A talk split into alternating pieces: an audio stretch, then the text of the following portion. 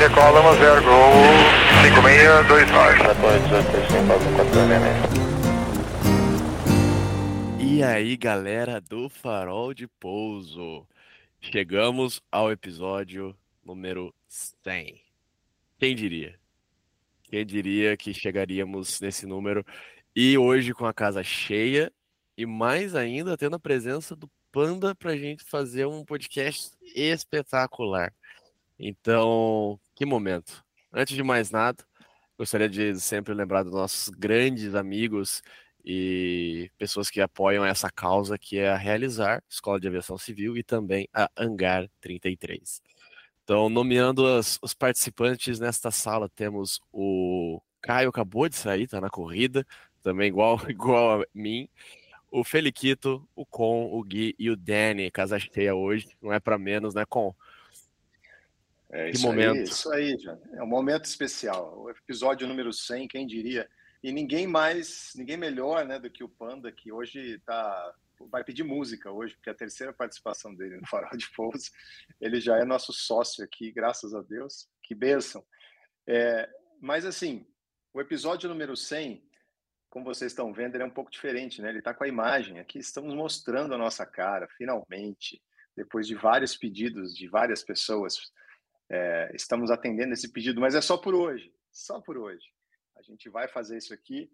É, a gente é bem relutante em fazer é, imagem por vários motivos, né? Uma especialmente, principalmente para preservar a nossa imagem, mas é, e também porque o, o, podcast, a ideia dele é, é premiar, não premiar, mas a ideia é que o convidado apareça, não a gente. A gente é um instrumento, a gente não precisa aparecer, a gente não quer exposição nem nada, a gente quer que a história das pessoas ela fique na cabeça da, de quem ouve, né? Então, quem ouve o áudio puro consegue imaginar e projetar as coisas. Né? Então, a gente a gente é só um instrumento mesmo. A gente não não tem a menor intenção de, de, de aparecer e ter fama. A gente quer que o, o, o podcast seja do nosso convidado e através da história dele a gente consiga inspirar. Porém, hoje estamos aqui mostrando a nossa carinha linda e, e vai ser complicado, porque a gente sempre grava sem, sem vídeo e a gente vai ter que cuidar aqui com o que a gente. que a ah, gente eu, você, eu, esqueci, eu esqueci que tava, tava com vídeo. Você é, falou então, agora, eu falei, meu Deus, cara, ainda bem que eu não fiz nada demais aqui. Exa exatamente, exatamente. Eu tô, Mas... eu tô aqui dando um cross-check no meu dente aqui para ver se a minha comida tá, tá saindo ou não. Você vê que o pessoal tomou banho, tá todo tô mundo com meu, aí, Tô, com, tô com a minha camiseta da Angar aqui, ó, meu Antonov 2 ah, favorito, que o Soriani ah, vai dar uma etapa e a gente tem que chamar o Panda para ir voar lá ainda, que tá, isso aí tá, tá na agulha, né, Panda? Completamente. Mas é isso aí. Mas, ó, antes, eu vou, vou passar, desculpa, vou passar a palavra pro Panda, mas assim, ó, outra coisa que eu queria falar. Hoje, além da, de ser a edição número 100, que pra gente é especial, né, porque a gente nunca imaginou que ia chegar até aqui, a gente nunca imaginou que uma ideia que surgiu assim, é, quase que de brincadeira, né, fosse virar uma coisa tão séria e, e, que, e que tivesse impacto tão grande em várias pessoas, né? Não, não são milhares de pessoas, mas aquelas pessoas que a gente recebe é, é mensagens carinhosas e, e, cada vez mais e que tem um impacto grande através do podcast. Isso para a gente é uma coisa que não tem não tem explicação. O Panda sabe do que eu estou falando, porque ele também faz parte dessa rede do bem, né? E mas assim, é, a gente pensou o episódio número 100 do, do Farol de Pouso, a gente queria muito trazer a história de alguma coisa que representasse a aviação do Brasil, que não fosse necessariamente uma cara, um rosto, uma pessoa, né? Porque tanta gente importante, mas a gente, pô, falou a Flap, Tá aí a revista. Nada melhor que a Flap para a gente trazer um pouco da história e a gente unir o nosso, o nosso momento especial, que a gente está comemorando o centésimo episódio, falando um pouco sobre a história desse patrimônio da aviação, que não importa de que área que a gente seja, seja da aviação, seja da é, comercial, seja da, da aviação pequena, se não interessa de onde você é, todo mundo sabe, todo mundo tem uma história com a Flap. Então, essa história é um ponto em comum. E o Panda hoje está aqui com a gente para contar um pouquinho dessa história, contar bastidores da história, que ele sabe bastante. Hoje ele está é, foi agraciado né, para ser o cuidador, vamos dizer assim, da, da revista Flap, está tocando a revista Flap, e a gente vai atrás ele aqui para contar um pouco da história da Flap. Panda, brigadão mais uma vez, e já te, já, já te, assim, a pergunta assim, vamos lá, vamos contextualizar. Qual é a tua relação com a Flap e por que que hoje a Flap está dentro da tua casa? Bom, em primeiro lugar, eu queria saudar cada um de vocês que produzem o farol. Ah, eu gosto de pensar no, surgimento dele. Ele é filho aí de um, ele é um subproduto da pandemia, né? Ah, ele foi criado para nos ajudar a manter a sanidade mental, né? De, de da gente entender que mesmo groundeados por forças maiores e absolutamente inéditas, inesperadas na história da aviação, o farol de pouso ele tem vários paralelos com a FLAP. O que, que ele é, na verdade? Ele é um veículo de comunicação dedicado a promover, engrandecer, louvar, divulgar aquilo que a gente mais ama na vida, pelo menos quando está usando roupa, que é a aviação, né? E essa é uma coisa muito importante, né? o, o entendimento de que uma parte relevante das vocações que vem a se transformar em profissões ela depende fundamentalmente do contato entre aquilo que acontece no setor, né, e a pessoa que tem no seu coração, na sua cabeça, a paixão por aquilo. Se a gente não transmitisse corridas de Fórmula 1, a gente teria menos pilotos. Se a gente não louvasse os músicos, a gente teria menos gente tocando instrumentos. Se não houvesse no mundo canais e veículos dedicados a falar da aviação, a gente teria menos pilotos, menos mecânicos, menos comissários, menos gente trabalhando no setor. Porque é fundamental para quem está começando a vida ser iluminado, uh, tocado, né, instruído, ilustrado por veículos de comunicação, porque é isso que faz, em parte, a gente se apaixonar. Quando a gente passa a pensar, por exemplo, na história de cada um dos que estão aqui, eu conheço melhor a história do Conrado, ele teve o privilégio de, por força uh, de acontecimentos na vida dele, começar a ter que viajar com frequência muito jovem. E foi nessas viagens que ele fazia, com frequência para a África, em função de, de uh, encontros familiares, que ele começou a se encantar pela aviação. Mas o Conrado é uma exceção, né? Não é todo mundo que pode voar desde a mais tenra idade. A maior parte das pessoas que entrou nessa indústria, e eu me incluo entre elas, tinha que ficar olhando aviões do chão, né? apaixonado e vendo o avião passar em cima da cabeça quando tinha sorte de morar num local que viesse a ser sobrevoado com frequência. O que normalmente acontecia, e até hoje acontece, é que veículos de comunicação, de uma maneira ou de outra, entravam nas nossas vidas e eles eram os vetores de propagação do interesse, da paixão. Pode ser cinema, música, revistas, jornais, né? sobretudo na época que a gente era criança, a gente ainda tinha muita influência, ou sofria muita influência da mídia impressa. Ah, na, na minha época, eu nasci em 1964, puxa, na minha época a gente olhava para as coisas que estavam acontecendo e aprendia através da mídia impressa. Né? Ou, como eu falei, da fortuita, da ocasional ida para o aeroporto para ver avião subir ou descer. E, de novo, quem tiver sorte de morar num grande centro urbano, de ver o avião passar, ou os aviões passarem em cima da cabeça. No meu caso, eu tive sorte, porque eu nasci em São Paulo, que é uma cidade que tem um tráfego aéreo intenso. É, nasci em 64, como eu disse, né? então eu vi ainda uma transição de um período romântico, vamos chamar assim, ao final do período romântico da aviação, coisa que hoje definitivamente não existe mais. Né? A aviação virou, e graças a Deus que virou, um sistema uh, de transporte de massa, talvez sem o glamour que teve antigamente, mas certamente cumprindo um papel muito, muito, muito relevante, que é o de levar pessoas e bens de A até B, com segurança, rapidez e economia. Mas ele perdeu um pouco daquele charme, daquele glamour. Mas não é esse o nosso tópico hoje. Nosso tópico é falar da história de um desses veículos, né? E não dá para falar uh, na revista Flap sem falar na vida de seu fundador, Carlos André Espagar. Eu vou começar falando um pouquinho do Espagar, porque para conseguir construir essa linha de raciocínio, a gente tem que entender de onde o Spagar veio e por que, que as coisas aconteceram do jeito que aconteceram. O Spagá é filho de um imigrante judeu alemão que veio ao Brasil uh, um pouco antes da Segunda Guerra Mundial, fugindo da perseguição. Ele é de origem alemã, mas ele era judeu e, portanto, a família dele foi perseguida na, na Alemanha no período antes da guerra. E o Spagá nasceu em São Paulo em 1944, durante a Segunda Guerra Mundial. Ora, uma pessoa que nasceu durante a Segunda Guerra Mundial, né, pegou toda a rebarba, pegou toda, pegou em cheio, na verdade, um fenômeno que era uh, que foi muito único, e foi a explosão da aviação comercial, sobretudo no pós-guerra.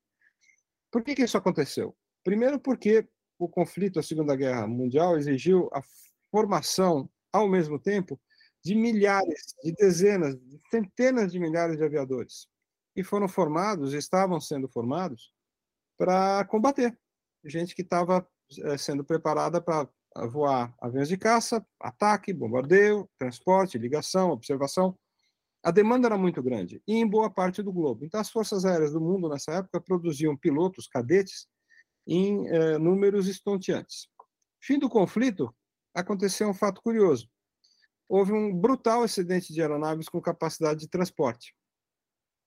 E os anos de depressão da Segunda Guerra Mundial foram, a exemplo do que aconteceu agora com pandemia, né, com a pandemia, foram exatamente um período em que as pessoas se viram privadas da capacidade de viajar de A até B, fosse por questões econômicas, fosse por questões políticas ou até bélicas, né? Não podia voar para a Europa, não podia atravessar oceanos, tal. Então ficou aquela vontade danada, represada de viajar.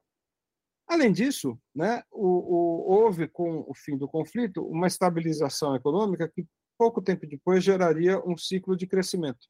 Ou seja, as pessoas começaram a ganhar mais dinheiro e com excedente falaram: puxa, vou realizar um sonho, vou conhecer a Europa, vou conhecer outro estado, vou visitar a capital do meu país, né?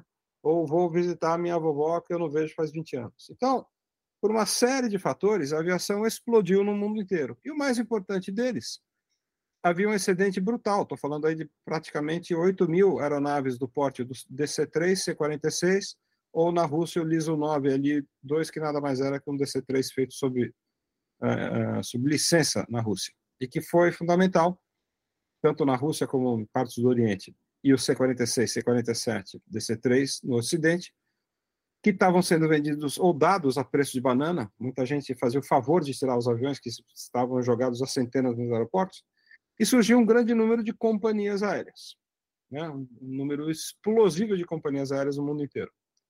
Você soma isso à tenra idade do Carlos André Spagatti, que na sua primeira década de vida, de 44 a 54, vivia numa cidade cujo tráfego aéreo era a que mais crescia no mundo depois do pós-guerra, era São Paulo. E Congonhas era, salvo engano, o sétimo aeroporto mais movimentado do mundo nessa época. Então, é uma coisa muito notável, porque assim, você pega um moleque que nasceu apaixonado por aviação, coloca ele numa cidade grande, cuja economia está se desenvolvendo, uh, com o surgimento de dezenas de dezenas mesmo, número é dezenas de novas companhias aéreas. Então, tudo isso vai formando um caldo que é muito grosso, assim, um caldo propiciatório para inflamar a paixão do Spagá. E aí tem uma coisa muito paradoxal. Ele é judeu, de origem alemã, e o Spagá tem verdadeiro fascínio pelo período da guerra e, sobretudo, pela figura de Hitler. É uma coisa que eu vou falar em seguida. Lembrando que a família dele foi trucidada, morta, prejudicada durante a guerra. Então, você fala, é um paradoxo, né? Quer dizer, você tem fascínio por aquele que tentou te destruir? Sim, criador, né? Assim como a gente tem fascínio por acidente aéreo, né? A gente odeia o acidente aéreo, mas a gente é atraído por ele para tentar entender por que ele aconteceu, para entender o que a gente pode tirar de lição. E o Spagat, de uma certa maneira, mostrou ao longo da vida ter um verdadeiro fascínio pelo Terceiro Reich e pela força maligna que o criou e que queria destruir pessoas da raça dele, os judeus. Né? Então, esse também é mais um dos vários, vários paradoxos de uma figura humana incrivelmente complexa, que é o Carlos Spagat. Mas ele teve uma sorte. O pai dele, quando veio ah, da Alemanha para o Brasil, eu não sei dizer com precisão os detalhes, mas ele ou ganhou dinheiro aqui ou trouxe algum dinheiro da Europa. O fato é que o Spagat veio ao mundo numa posição econômica muito privilegiada. Então, logo no começo da vida dele, ele já começou a voar voar como passageiro. E ele sempre foi fascinado por aviões. Sempre. Então, ele nasceu em 44 e em 1962, quando ele mal tinha completado 18 anos, ele resolveu transformar essa paixão numa publicação. Até porque ele sabia que no Brasil existiam poucas revistas de aviação e, como eu disse, ele tinha uma condição econômica confortável, o pai comprava revistas internacionais. E ele pensava, puxa, tem uma revista que fale da aviação no Brasil. Aí tem um outro fator que é muito importante a gente lembrar. Quando termina a guerra, a gente tem um desenvolvimento tecnológico explosivo, exponencial. Né? Se a gente parar para pensar que em 1956 o avião padrão de transporte aéreo no mundo inteiro era o Super Constellation ou DC-7, e dois anos depois o mundo estava voando a jato num 707 ou num DC-8 ou num Convair, dá uma olhada, vocês que são aviadores, para para pensar o salto quântico, quantitativo, brutal que significa do ponto de vista tecnológico e comercial, você sair de uma aeronave que transporta 60 pessoas a 400 por hora, de uma aeronave que transporta 130 pessoas a 1000 por hora. Né? As pessoas têm dificuldade de entender que a grande, a grande contribuição do jato não é apenas a capacidade e a velocidade, é a soma disso que gera produtividade. Um 707 cruzava o Atlântico produzindo 130 poltronas em 7 horas, ficava uma hora no chão e voltava cruzando o Atlântico para as próximas 7 horas, produzindo mais 130 poltronas. Então, em 14 horas, esse avião produziu 260 poltronas que podiam ser colocadas à venda. Um Constellation tinha que voar três dias para fazer isso. Então, o advento do jato faz a aviação explodir comercialmente, faz as companhias ganharem dinheiro que elas nunca tinham conseguido ganhar antes, porque quanto mais produção, mais receita. E aí existe a explosão do tráfego aéreo e a criação de um conceito que a gente pode chamar de aldeia global.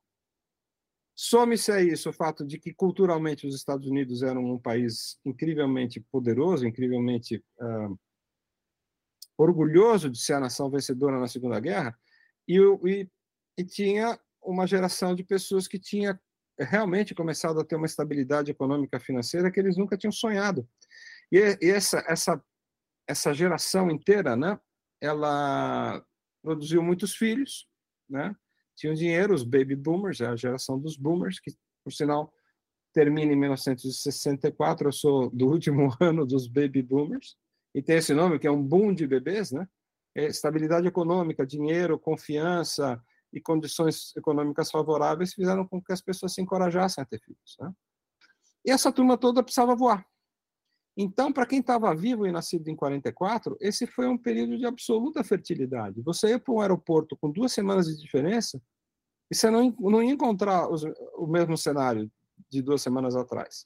Ia ter uma companhia nova, um tipo novo, uma rota nova, ou algumas rotas, companhias de tipos novos. Você ia para Congonhas, você ia ver aviões fabricados pela Vickers, Fairchild, Fokker, Convair, Douglas, é, Boeing, enfim, uh, para citar alguns, Sud Aviation, né?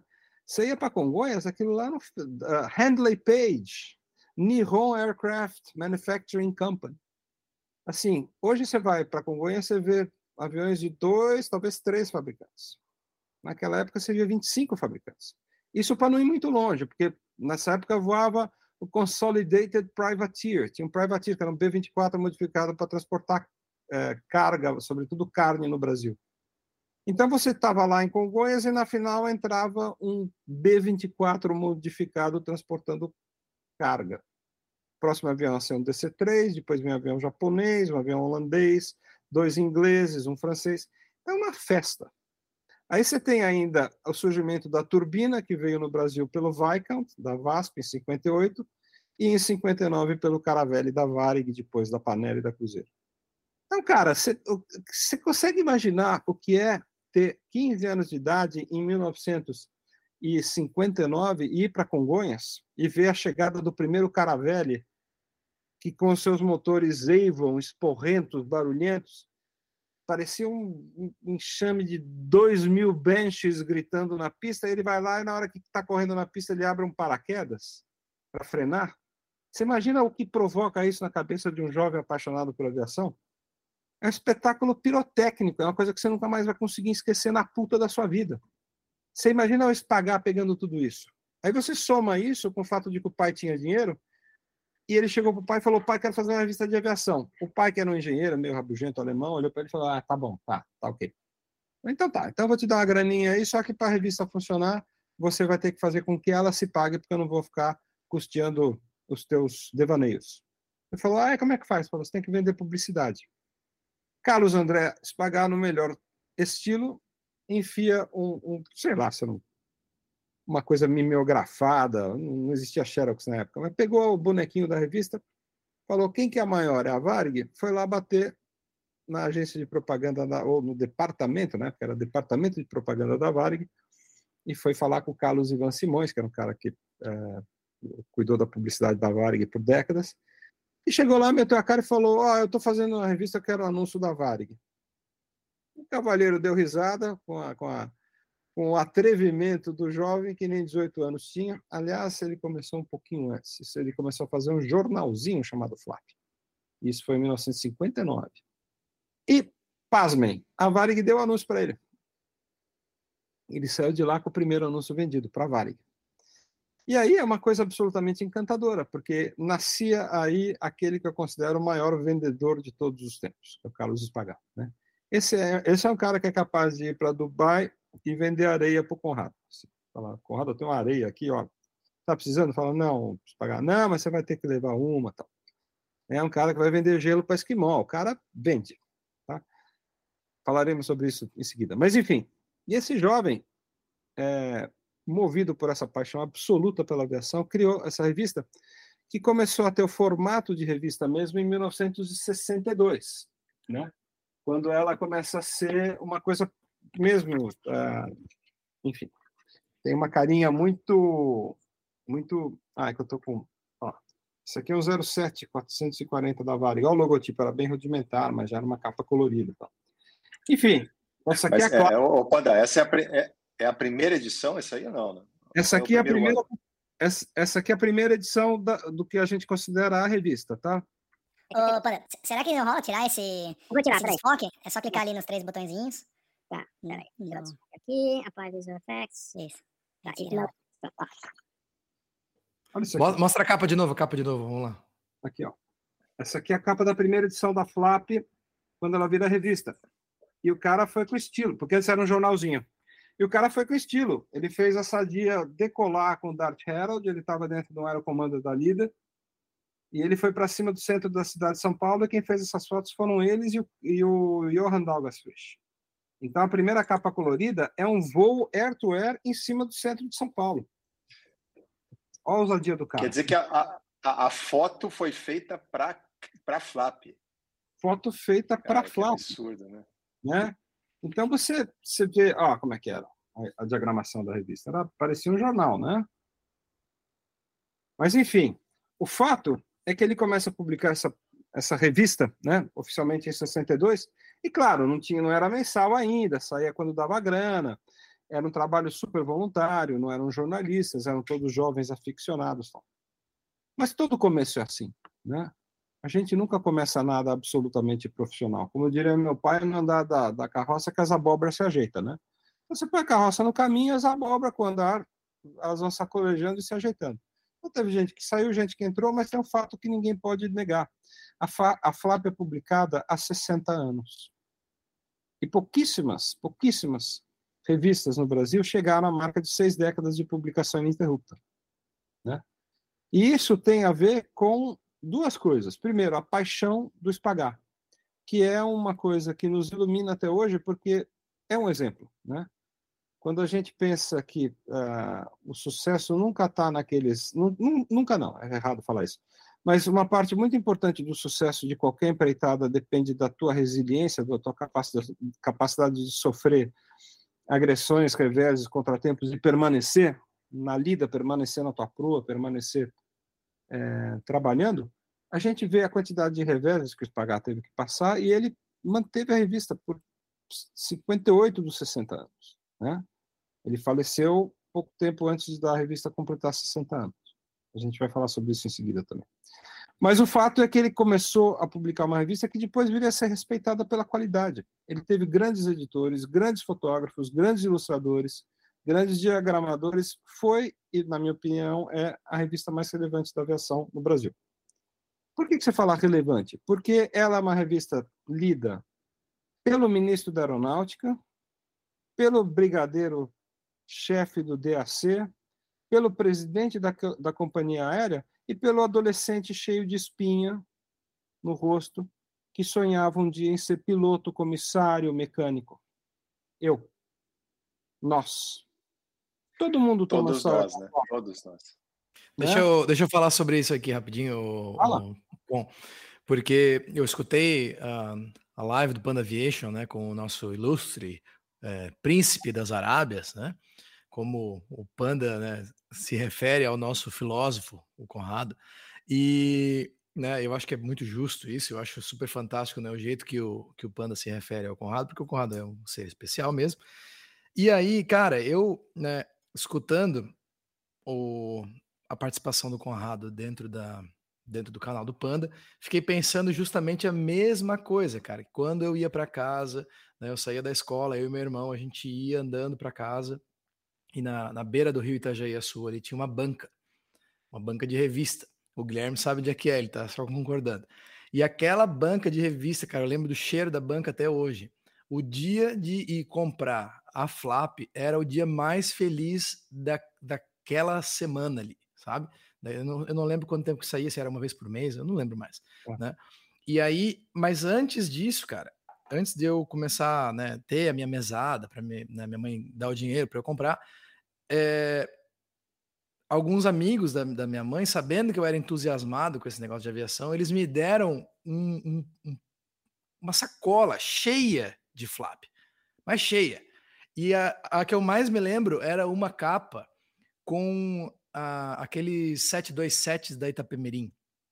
Ok. Quando, e, cara, e eu lembro que. Aí eu fazia uma coisa assim. É, eu, eu não lembro. Fala, fala, se tu quiser falar um pouco sobre isso, que tu deve saber a história disso, né, Panda?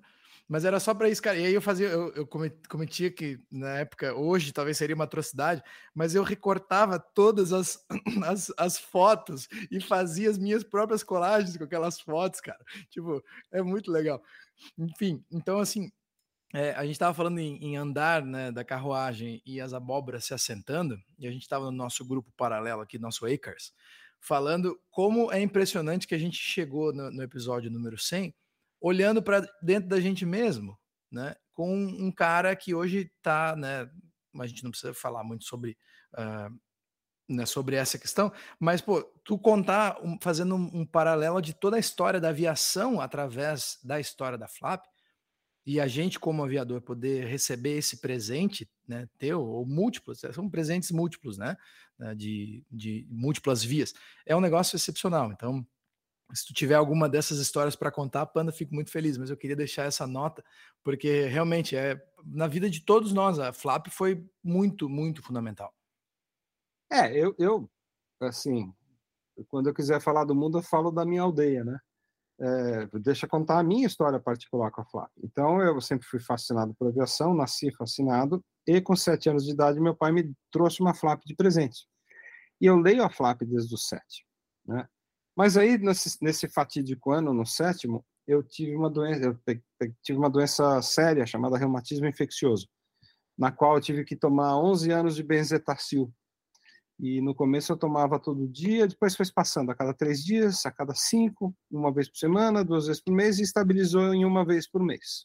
Depois de seis meses, eu comecei a tomar uma benzetacil a cada quatro semanas, a cada, uma vez por mês. E é essa, essa injeção que salvou minha vida, né, é um, é um antibiótico potentíssimo, mas ela é uma injeção muito dolorida, ela é grossa, assim. Então, você toma uma injeção dela é como tomar um coice, machuca mesmo. Né? E eu morava numa casa que não tinha banca e farmácia perto, assim, eu tinha que andar dois quilômetros mais ou menos para chegar na banca e na, na farmácia. E minha mãe me dava grana para eu tomar injeção, eu ia lá tomar, e ela me dava uma graninha a mais. E essa graninha a mais era para poder comprar a Flap, que era, vamos dizer, um prêmio de consolação. Então eu ia lá, tomava minha picadinha, parava na banca, comprava a flap e voltava, muitas vezes lendo no caminho, porque o afã, a ansiedade, a paixão por aviação era tão grande que não conseguia nem chegar em casa para ler. Eu ia lendo, meio que andando, tomei vários tombos por causa disso. Tropecei em várias emendas de calçada, etc. Infelizmente não fui atropelado porque eu voltava lendo a flap. Mas, assim como você, Félix, né, que lembra da capa da Itapemirim, com quatro Boeing 727 fotografados assim, né, com os, os dois, cada, cada parzinho com o nariz encostado, numa foto muito bacana de um amigo nosso chamado Márcio Juntei, foto feita em Viracopos. Agora não lembro se é 91, 92 ou 93, mas é por aí. A gente tem as nossas capas memoráveis da Flap. Eu posso falar umas 20, 30, porque a Flap era a nossa Bíblia. Você ficava ansioso esperando, porque era o que a gente entendia e conseguia absorver de aviação no mundo. Além disso, você tinha, pelo menos em São Paulo, a coluna do Ernesto Klotzel, que é um grande jornalista vivo, lúcido, uma pessoa maravilhosa. Esse é um cara, esse é um gigante, esse cara. Eu vou só te falar uma coisa, ele foi engenheiro de voo do primeiro voo da Real para Tóquio em 1960. Ele foi do Brasil ao Japão como engenheiro do voo de um Super Constellation. E ele está vivo, lúcido e mandando muito bem. Grande jornalista, ser humano exemplar. Ele está um pouco cansado para dar live entrevista, porque senão eu também já tinha entrevistado. Mas eu falo com ele duas vezes por mês, a gente fica uma hora, uma hora e meia no telefone. E um cara está mais lúcido do que todos nós juntos, uma coisa incrível. Bom, mas voltando, todo mundo tem uma, uma coisa afetiva assim com a Flap, né? E eu sempre via né, a figura do Carlos Andrés Pagado, fundador, que para mim já era uma figura quase de um semideus, de um ser inalcançável, Nunca tive a iniciativa de ligar para a Flap para tentar ir lá visitar ou conhecer, achei que era uma coisa que não poderia simplesmente acontecer. Mas quem me acompanha sabe que eu tive um começo meio precoce na aviação, comecei cedo através do Mar Fontana. Em 1984, ele me convidou para ir no salão aéreo de Farnborough, na Inglaterra. E gentil, generoso como sempre, acabou estendendo o convite que ele tinha feito para mim, para o meu pai, minha mãe e meu irmão, e a gente se encontrava dentro da primeira classe de um DC-10 da British Caledonia, matrícula Golf Bravo Golf Alfa Tango BR 663, fazendo a rota Campinas, Galeão, Recife, Gatwick. E ao embarcarmos em, uh, no Rio de Janeiro, aliás, ao embarcarmos em Campinas, quem é que entra na primeira classe do DC-10? Carlos Andrés Pagar. Eu peguei e falei, caramba, meu, o homem aí e tal. Aí, passada aquela vergonha inicial, me apresentei, ele foi super querido, super simpático. Nos dias seguintes, nos encontramos no show aéreo, na feira aérea de Farnborough, e, por outra incrível coincidência, voltamos no mesmo dia, no mesmo voo da British Caledonia para o Brasil. Aí eu criei coragem e falei: é, Spagatti, se você não se opuser, eu tenho muita foto de avião, eu queria te dar, se você quiser publicar alguma, publica. Ele falou: ah, claro, tal. E aí, de 84 até 87, eu fui um colaborador com imagens da Flap. Eu dava minhas fotos para ele. E ele falava, eu tenho que te pagar? Eu falava, não, de jeito nenhum, são suas. O meu pagamento é ver as, as fotos publicadas. Né? Eu era um moleque de 20 anos de idade. Para mim era uma honra ter uma foto minha saindo na Flap. Né? E várias saíram. Centenas de fotos saíram ao longo dos anos. E eu nunca cobrei nada. Até que em 87 ele me liga um dia e falou, olha, eu quero que você faça foto para capa. E eu era, eu trabalhava, eu trabalhava como diretor de arte numa agência de publicidade. Falei, tá bom, é, vamos ver aí um dia para a gente falar sobre isso. Ele falou, não, você não está entendendo, eu preciso que a foto seja feita agora. Era, sei lá, terça-feira às 11 horas da manhã. Falei, cara, eu estou no emprego, no trabalho. Ele falou, não, te vira, cara, você quer fazer a capa, você tem que me dar essa foto hoje. Os aviões já estão lá no aeroporto. Nossa. É, que aviões? Você, tem que, você vai fotografar um bandeirante e um F-27 da Brasil Central. Você vai até um Gardatã, estão te esperando com o seu nome na porta, você entra lá, os caras vão facilitar teu trabalho. Para resumir, eu cheguei lá no emprego, falei que estava com dor de barriga, corri em casa, peguei minha câmera, corri para Congonhas, entrei lá, de fato o pessoal da TAM ajudou, subi numa escadinha, fui lá, fiz umas 300, 400 fotos e entreguei, e foi minha primeira capa na FLAC. Então foi nascendo uma, uma relação de muita amizade, muita confiança.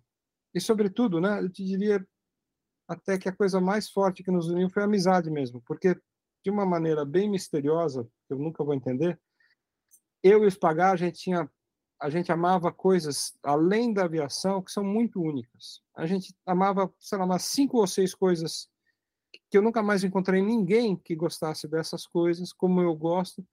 E a gente saía para jantar toda noite quando a gente fazia as viagens a trabalho. Ele sempre me chamava para acompanhar, para fazer matérias para a Flap. E a gente passava o tempo inteiro falando desses outros assuntos além de aviação. Então a gente se transformou em amigos próximos mesmo, né? E quem conheceu o Spagar sabe que ele era uma pessoa difícil. O Spagar teve uma vida pessoal ah, desafiadora. Ele casou uma vez só, logo se separou. Aí eh, ele teve uma filha numa relação não estável. Assumiu a menina, que é uma querida, Ana Carolina, e tempos depois ele ah, descobriu que a Ana Carolina não era filha ah, biológica dele. E aí eles tiveram um estremecimento na relação, mas felizmente no final da vida dele, ele fumou o cachimbo da paz com a Ana Carolina, que é foi criada e tratada como uma filha mesmo. Mas os pagaram uma pessoa que tinha, eu sempre digo o seguinte, ele tinha uma personalidade muito difícil, né? Ah, posso dizer mais do que isso, era uma personalidade terrível, mas um caráter maravilhoso. Poucas pessoas que eu conheci são têm um caráter tão grandioso quanto se pagar. E quando eu digo que tem um caráter, que eu digo que ele é grandioso, eu não estou exagerando. Ele era um cara capaz de pagar o tratamento médico para uma, uma pessoa que ele mal conhecia. Ele era um cara de uma incrível generosidade quando ele encontrava alguém que precisava de, de auxílio, de apoio. Mas ele podia também ser muito cruel com as pessoas que estavam próximas a ele, e isso acabou fazendo dele uma pessoa solitária. Ele morreu, inclusive, solitário. Tinha pouca gente no hospital quando ele adoeceu e acompanhando ele. E eu era um desses poucos amigos que ele tinha, o que não me eximia de mandá-lo tomar lá naquele lugar em que o sol não bate por diversas vezes e ficava períodos sem falar com ele, furioso com ele. Eu tive uma relação que depois mudou. Eu passei a ser é, anunciante da revista porque eu virei diretor de marketing de empresas que anunciavam ou poderiam anunciar na Flap. Então era muito engraçado imaginar o Spagar aqui um assim. Uma semana antes estava me xingando, aí falava: "Ah, você virou diretor de marketing da Trans Brasil, é?" Virei, virei, agora sou diretor de marketing da Brasil. Ah, então vamos jantar fora. Ah, agora você quer jantar fora comigo, né, seu safado? Tava me xingando de tudo quanto é nome, agora você quer me pagar o jantar? Então tá bom. Né? Enfim, então a gente passou por todos os espectros de todas as relações. E é, eu não sei se interessa para vocês, mas a gente viajou muito e a gente vivenciou algumas passagens absolutamente incríveis, assim, porque o Spagar, ele era uma figura incrível, ele era uma figura absolutamente carismática, e eu hoje, quando penso em tudo o que aconteceu, eu tenho a satisfação de refletir e falar: puxa, eu falei para ele algumas coisas. Primeiro, eu falei para ele algo que eu acho que a gente tem que ter a coragem de falar na vida, e não, não, não falaremos muitas vezes, porque é um sentimento raro da gente ter. Mas eu falei para ele: falei, ó, oh, Spagar, eu te amo. Assim, sabe? Eu acho você um cara adorável e eu queria que você soubesse isso. Ah, vai tomar no seu c... Falei: não, eu tô falando sério. Né? Eu amo você, do jeito que você é com as suas idiosincrasias, com as suas explosões, com as suas alterações de humor, mas você é um cara espetacular. Eu vou te falar uma coisa: o dia que você for embora, a aviação vai perder muito do seu colorido, porque esse é um setor especialmente bacana, porque ele permite que a gente conviva, conheça e tenha o privilégio de prezar da companhia de pessoas extraordinárias como você. Porque pagar entre vários adjetivos, ele era extraordinário. Tanto no bom no aspecto bom, como nos aspectos menos republicanos, nos aspectos ruins. Uma coisa ninguém pode falar, ele era muito honesto, era um caráter gigantesco, ele era um cara ponta firme, mas ele podia ser também muito cruel e mal-humorado às vezes. Todo mundo trabalhou com ele sabe. E ele tinha uma coisa, ele era muito, é, isso eu gosto sempre de lembrar, ele era um cara muito autêntico, ele mandava na lata. E se ele não gostasse de você, ele falava. E se ele uh, uh, achasse que alguma coisa estava errada, ele falava, ele não era um cara de apalpar, não. E eu lembro que tinha uma coisa que todo mundo que conheceu ele certamente notou, é que ele tinha um estilo muito peculiar, muito despojado de se vestir.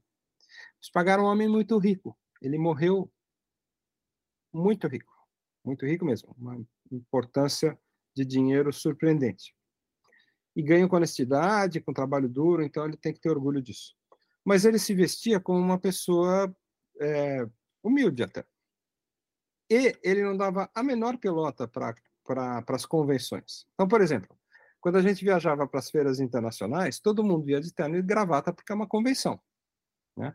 Você vai nesses shows aéreos de Le Bourget, de Farnborough, Dubai, a Ila em Berlim, a FIDAI no Chile. Qual que é a vestimenta de todo mundo que está na feira fazendo negócio? Terno e gravata. Hoje está um pouquinho mais relaxado em relação à gravata. Mas está todo mundo de blazer, camisa social, calça social, sapato. No meio de todo esse mundo, mundaréu de gente, de as mulheres de tailleur, no meio desse mundo todo de gravata, sapatos e tailleurs, de repente aparecia um baixinho rechonchudo, de sandália Birkenstock, bermuda jeans três números maior do que ele e uma camisa xadreza da marca inglesa Pawn Shark, cinco números maior do que ele. Parecia uma rolha de poço com paraquedas amarrado, assim, uma coisa completamente esdrúxula. E ele chegava nos lugares que estava todo mundo de gravata, ia lá com a sandalinha dele, arrastando uma mala com 58 quilos de revista Flap, e falava no inglês dele, né? Que ele falava bem inglês, mas ele nunca se preocupou em falar com sotaque, com a música, né, da língua inglesa. Né? Então, chegava lá na porta do, do, dos chalés e falava: "É, good morning. É, eu queria, I want to speak with the, the with the Mr. não sei o quê, because I have an appointment." A menina olhava para aquele, para aquela figura, assim um gnominho, assim uma coisa meio andrajosa, meio assustadora, assim. A recepcionista olhava com aquela cara tipo esse cara veio pedir pão velho e falou. Falava na, na língua local, que podia ser inglês ou francês, perguntava: a, a quem eu devo anunciar? Meio esnobando assim, né? Ah, tell them that is Mr. Carlos Spagatti from Brazil, from Flap Magazine. A menina virava os olhos e falava: tá, ok, ah, ok. Aí catava o telefone e ligava lá para dentro, né? Falava: Olá, sim, sou eu aqui da recepção. Tem um, um, um senhor Carlos Spagatti do Brasil. Ah, ok, tá bom. Tá bom, ok. Desligava e falava, just a minute. Aí a gente ficava lá esperando, ela olhando meio. Aí já tava. Já... O nojo já tinha sido substituído por uma expressão esquisita, assim, de surpreendente, tipo, ué, essas pessoas lá dentro sabem quem ele é. Dava um minuto, abria a porta, vinha um vice-presidente ou presidente da empresa, abria os braços e falava: Carlinhos, My dear Spagat, my friend from Brazil, welcome. Come with me. Let's have a cup of coffee. Let's have a cup of tea. Então, ele parava, dava um abraço no presidente da Airbus, da Boeing, da McDonnell Douglas, da Dassault, da Gulfstream. Aí ele parava, olhava para a recepcionista que já estava aí de olho arregalado, queixo caído. Aí ele fazia assim para ela, fazia uma caretinha assim e entrava. Ou seja, era uma figura, uma figura absolutamente incrível. O Panda, o Danny DeVito, né? Já, já, a gente já falou sobre isso aí, né? A imagem que eu tenho disso quando você conta é o DeVito, é o Danny DeVito, seja ele caricaturado nos filmes ou, ou como a gente imagina ele, tipo, é muito parecido. Perfe... Ó, e você me falou isso faz pouco tempo. Perfeito. Ele era o Danny DeVito da versão. Baixinho, engraçado, carismático, era a luz da festa. Podia ser um pé no saco também. Ele sabia ser. E depois que ele morreu, né, eu assumi a revista Flap, normalmente quando eu ia me apresentar para algum cliente, parceiro comercial, tal, eu ia lá e falava, olha, eu sou o novo Spagatti. Com uma grande diferença. A pessoa me olhava assim, né? eu vim aqui para te vender anúncios, mas eu não vou ameaçar sua família, não vou querer pegar suas filhas na saída da escola, você não vai ter que mais se preocupar com isso. Porque o Spagatti tinha um método é, que eu costumo dizer que era siciliano, né? ele chegava para os anunciantes e falava: ou você me dá o anúncio para a revista Flap, ou I'm gonna make you an offer you can't refuse. Né? Enfim, ele era ele, ele era decidido na hora de fazer as propostas dele, ele não largava o osso até o anunciante dar, dar o anúncio para a revista dele. Mas é por isso, entre outras coisas, que a revista está viva depois de 60 anos. Olha, esse monólogo que você nos deu aqui, acho que na última meia hora falando sobre. Eu, eu me emocionei já algumas vezes, de verdade, e eu acho que a gente está fazendo história aqui com essa, com a tua história, porque é, é, é, é inimaginável a gente pensar em tudo isso por trás, né? De tudo que a gente viveu, todos nós aqui. É, vivemos em função da Flap e você contando os bastidores, né? E a gente sabendo é, o que estava por trás e, e, acho que muita gente tinha ideia de que o Spagatti era uma pessoa é, única, né? é, no inglês é unique, né? Então ele é um é, realmente é, você fez essa figura dele de uma pessoa unique e e dá para ouvir, assim, dá para sentir em você um, um, uma paixão imensa né, nessa relação. E eu queria saber, assim, como foi para você lá aquele garotinho de sete anos, né, que ia comprar a Flap, depois estava sempre apaixonado e, e, e, começou a tirar suas fotos. E como foi depois você ser funcionário ali, tra trabalhar para a Flap, você ter a tua coluna ali? E, e como é que foi essa relação para você? Ah, foi de muita emoção. Assim, é... eu lembro que quando eu comecei a escrever para a revista, que foi aproximadamente 86, eu comecei a ter minhas fotos publicadas em 84 e comecei a escrever em 86. Eu ficava com dor de barriga de emoção, esperando a próxima flap sair e ver uma matéria que eu tivesse escrito, porque eu nunca tinha sido publicado até então, né? E a minha profissão nunca foi de escrever, eu sempre fui um cara ligado a parte visual, era diretor de arte publicitário e tal. E era, era muito, muito emocionante, assim, né? Mas o que eu digo que a, a minha grande emoção, que depois você vai ficando mais experiente, enfim, minha carreira em outros aspectos também ela tinha evoluído tal, e, e eu tinha outras coisas acontecendo muito positivas. Eu virei executivo de companhia aérea em 1989, quando eu fui para Transbrasil tal. Então, sempre tinha essas duas coisas. Eu estava trabalhando como executivo em companhia aérea ou colaborando com a Flap, fazendo duas ou três coisas parecidas. Né? Comecei a trabalhar em diferentes posições na indústria. Mas uma coisa que eu nunca, nunca me esqueço assim, é que, claro, eu acho que todo mundo que escreve, fotografa, né, tem aquela sensação que é igual a que vocês têm quando vocês fazem um, um pouso vaselina. Né? Quando você livra a pista assim, você não você dá aquele friozinho na barriga e fala, Cacilda, esse eu acertei, né? Ou quando você dá aquele toquinho manteiga e você ouve o pessoal aplaudindo lá atrás. A sensação de realização que uma, um voo bem concluído, com segurança, pontualidade, e terminando num pouso uh, vaselina traz para o aviador, é muito parecida com a sensação de realização quando você pega a revista quentinha, cheirando a tinta, abre e vê tua matéria, tua foto, teu texto lá você sente que você fez, deixou uma marca no mundo, né? Então, é uma coisa que traz muita realização. Mas quando eu olho para trás, a coisa que eu mais a coisa que eu mais sinto orgulho e muita saudade é das passagens, é da vivência, é da convivência com ele. Eu lembro que uma vez a gente foi para outro show aéreo em Farnborough e também por coincidência, essa foi coincidência mesmo. Eu, eu nem estava viajando com ele, eu encontrei com ele. Mas ele me perguntou: como você vai voltar para o Brasil? Eu falei: eu vou fazer Londres, Zurique, Zurique, Guarulhos de Suíça. Ele falou: ah, eu também. Que dia que você vai voltar? Eu falei: quinta-feira. Pô, então vamos no mesmo voo. Para resumir, ele estava lá no hotel dele, eu no meu, a gente se encontrou no aeroporto, trocamos os assentos e viemos sentados lado a lado. Então a gente fez Heathrow, Zurich, Guarulhos. Num A321 da Suíça conectando no MD11 da Suíça. Foi a melhor conexão da minha vida, não deu nem 10 minutos. A gente parou no portão, o MD11 estava do lado, a gente saiu e entrou. Foi incrível. E logo que a gente estava dando pushback em Londres, eu vi que a bordo do A321 estava o então é, Chief Executive Officer da Suíça, um suíço chamado Otto Lepfe.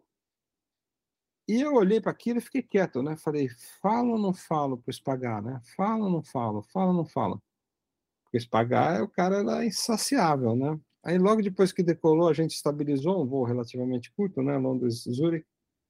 Foi servido um jantar inesquecível, por sinal. A Suíça era muito boa. Eu lembro até que eles serviram. Costeleta de cordeiro, que foi a melhor costeleta de cordeiro que eu comi na minha vida. Nem no Uruguai eu comi uma costeleta de cordeiro igual. Não estou brincando. Aí, na hora que foi servido o jantar, eu não aguentei, né? Falei, Espagar, você sabe quem está sentado duas fileiras na frente? Falou, não, quem? Falei, o Otto Lepfe, ele é, o Chief Executive Officer da Suíça. Ele já estava com a boca cheia, já deu uma cuspida assim. Falou, o quê? É o presidente, é o cara, é o homem? Falei, é. Porra! Já empurrou a bandeja, jogou a bandeja em cima de mim. Falei, que isso, Espagar? Não, eu preciso falar com ele. Aí falei, calma, Espagar, come primeiro. Não, o, o avião vai descer, não vai dar tempo. Aí ele já saiu meio que atropelando, pisando na minha bandeja. subiu lá no BIM, pegou, abaixou, pegou quatro edições da revista Flap, na, que ele sempre carregava na mão. Foi lá, tava. Ele tinha uma coisa, ele põe o guardanapo assim. Né? Ele foi falar com o homem de guardanapo ainda, cara. Ficou de pé no, no corredor com o guardanapo pendurado. Aí chegou lá, com as quatro revistas na mão, assim, falou: É, Herr Lepfer. E o, o suíço, o alemão alto, grandão, assim, então olhou para ele e falou: Pois não. Ele falou: Eu sou publisher da revista Flap Internacional do Brasil, a revista mais relevante, mais fodida, mais importante do mundo. Você precisa anunciar na revista Flap, tá aqui a revista Flap. Anuncia, anuncia, anuncia, anuncia. E o suíço assim, né? Tipo, what the fuck? Né? Mas enfim, ele, ele fechou o presidente da Suíça em pleno voo. Assim. Foi lá e ficou batendo no cara. O cara falou: tá bom, me dá serviços aqui, tal, deixa eu jantar, tal. Aqui. Aí ele sentou, voltou do meu lado, me olhou assim e falou: obrigado, viu? Eu falei: obrigado por quê? Não, que se não fosse você me contar que esse cara era o homem, eu não saberia. Eu falei, não, pagar, pô, me agradecer. Foi só um comentário. Não, mas agora eu vou infernizar ele até a Suíça anunciar com a gente.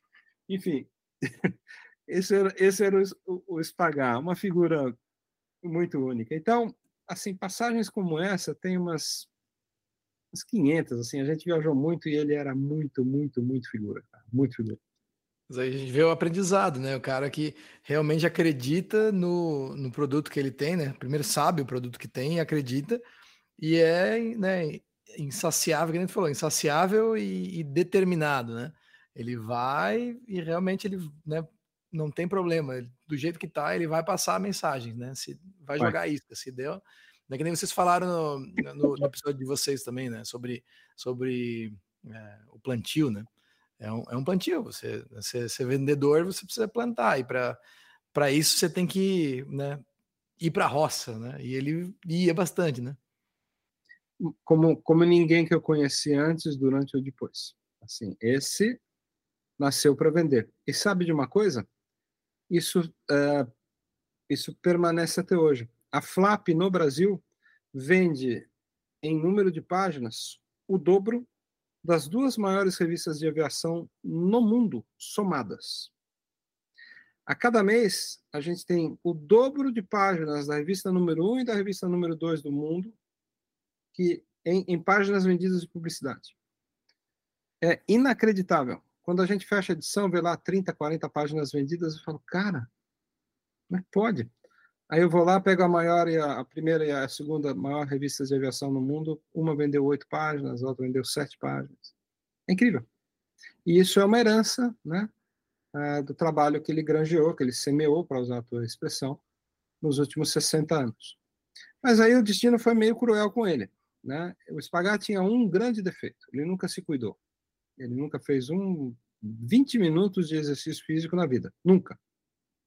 E ele gostava muito de comer e ele comia com um apetite furioso. Ele jantava muitas vezes duas vezes.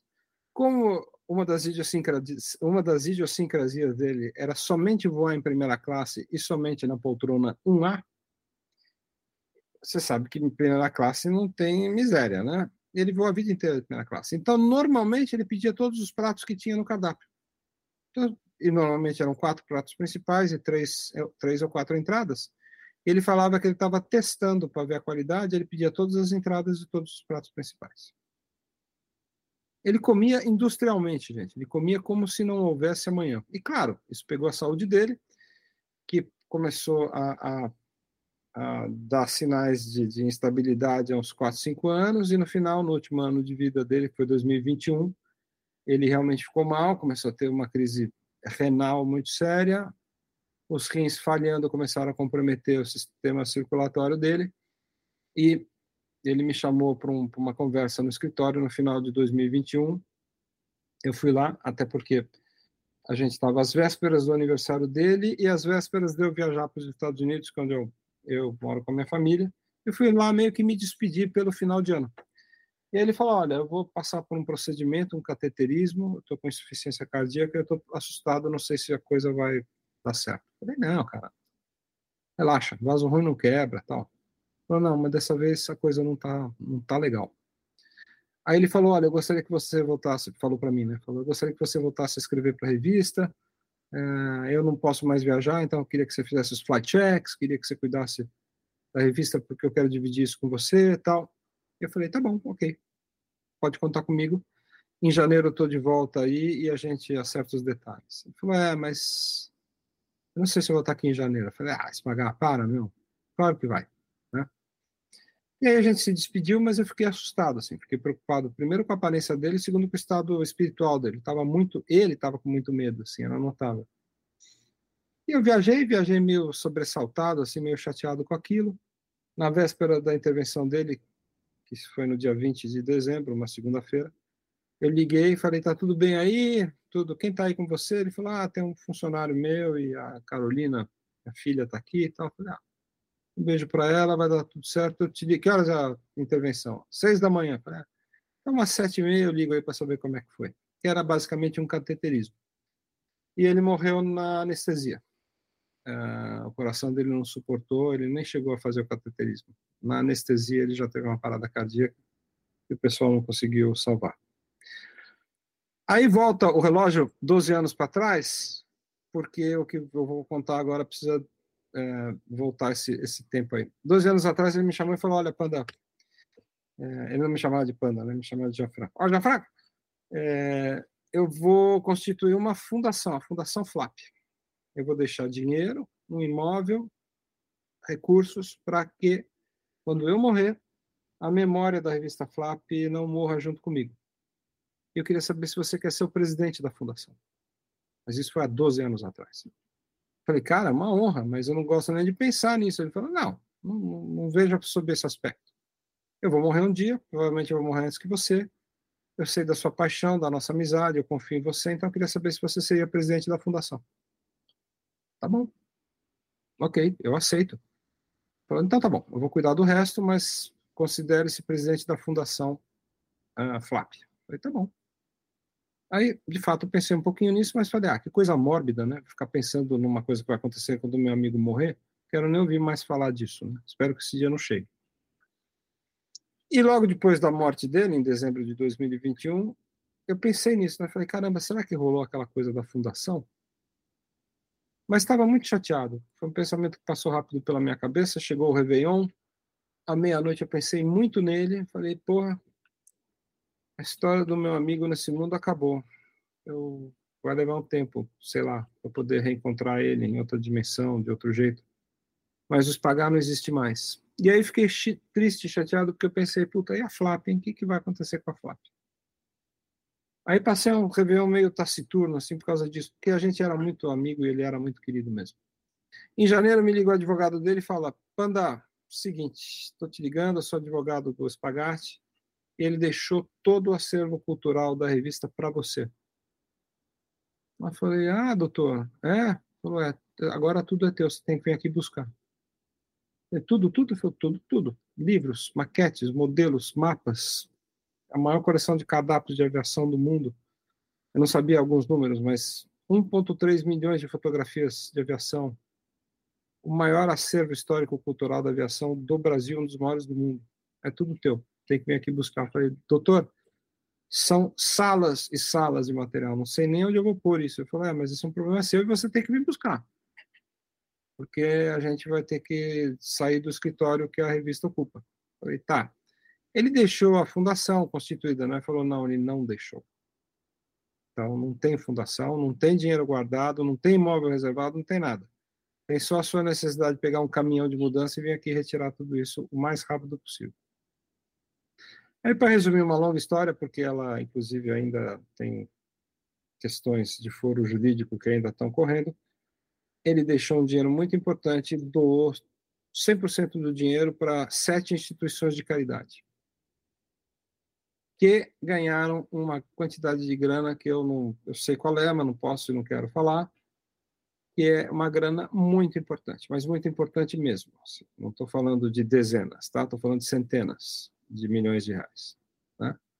Então, é uma grana pesada, que ficou com essas sete instituições de caridade.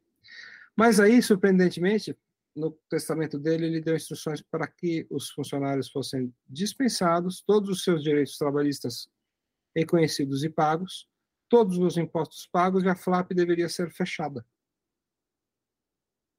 E aí eu peguei e falei, gente, o Spagar está decretando a morte da revista. Ele não quer mais a FLAP. E eu entendo. É a, a, sensação do criador que ele não quer que a criatura sobreviva a ele. Né? A Flap sou eu. É para acabar com a Flap depois que eu acabar. E eu fiquei chocado, triste com aquilo, né? Comecei a pensar, e aí, para resumir uma longa história, um dia acordei e falei, cara, eu não vou deixar a Flap morrer. Eu não vou deixar a Flap morrer. Aí fui lá, falei com o pessoal do financeiro, falei com os advogados, entrei numa, numa briga, numa batalha pessoal, que de novo também acho que não vale a pena entrar nos detalhes, mas pelos três meses seguintes, eu ajudei o time que estava trabalhando lá ainda a fechar as edições, né, a, a, a, escrevi matéria, mandei as fotos, preparei, discuti editorialmente, até que um mês eu cheguei e falei, agora a Flap é minha, eu paguei a impressão, comecei a pagar o salário das pessoas, de algumas das pessoas que trabalhavam com ele, e aí meio que eu fiquei com a marca Flap, né? Tanto que ela tem uma mudança, ela chama Flap International, com T, e antes era Flap Internacional, não é exatamente a mesma razão social. Mas eu registrei isso na minha empresa, o novo CNPJ, e a Flap que está aí é uma herdeira, é um é uma VRG Linhas Aéreas. É Varig? Não, mas parece muito a Varig. Ah, mas não é Varig? Fala, a rigor não. Ah, mas não é VRG? VRG é, mas não é Varig. Ah, mas não vou Vitor Oscar Zulu? Boa, mas não é Varig. Ah, mas não, não tem o voo sem Porto Alegre e Rio de Janeiro? Tem, mas não é Varig, não adianta, é VRG. Então a Flap é meio que a VRG, a Flap International, ela é a VRG em comparação com a Flap.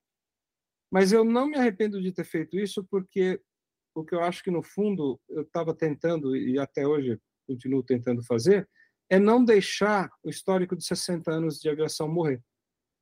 Esse é o grande legado da Flap.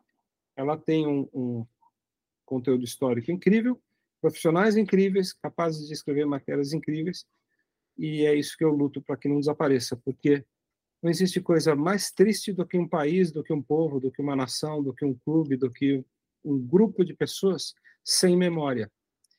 E está justamente aí a importância do farol de pouso, a importância do trabalho que vocês vêm fazendo, e é motivo mesmo para a gente celebrar, e eu até peguei isso para fazer uma brincadeirinha,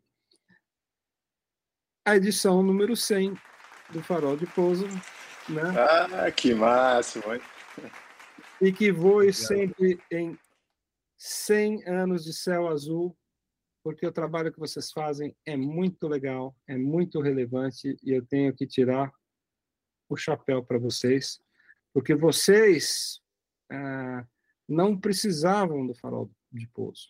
O farol de pouso foi uma coisa que vocês fizeram, investindo tempo, saúde, sacrifício, privando do convívio da família, às vezes, ficando algumas madrugadas acordado para fazer live com o chato lá no Brasil, mas, enfim, vocês se doaram.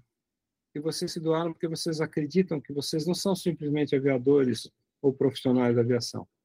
Vocês são pessoas que têm uma missão, um compromisso que é o de divulgar a aviação. Divulgar a aviação para que ela seja mais segura, mais relevante, uh, mais participativa de uma vida em sociedade, porque, claro, é um dos setores mais importantes da atividade econômica. A aviação movimenta diretamente outros 51 setores de atividade econômica. E ela é vilipendiada. A aviação só é lembrada quando o avião atrasa, quando a mala é extraviada. E vai, vai, ah, não vou falar isso, deixa eu manter a elegância aqui.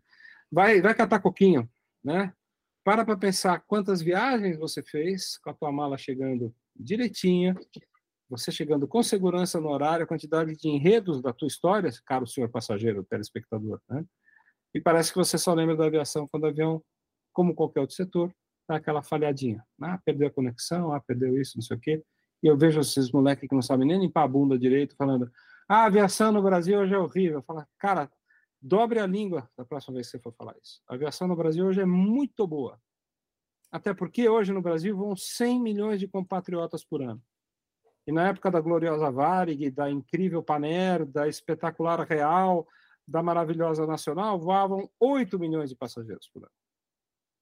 Então, a grande maravilhosidade, acabei de inventar o, o termo, a grande maravilha da aviação é que ela popularizou o transporte para um número muito grande de brasileiros. Não é perfeito. A gente queria ter temos 250, 230 milhões de brasileiros, nem sei mais, vivendo no país. Eu gostaria de ter 230 milhões de viagens por ano, pelo menos que cada brasileiro pudesse fazer uma viagem ao ano. Isso vai demorar muito. Nem nos Estados Unidos é assim, nem, nem na Europa é assim.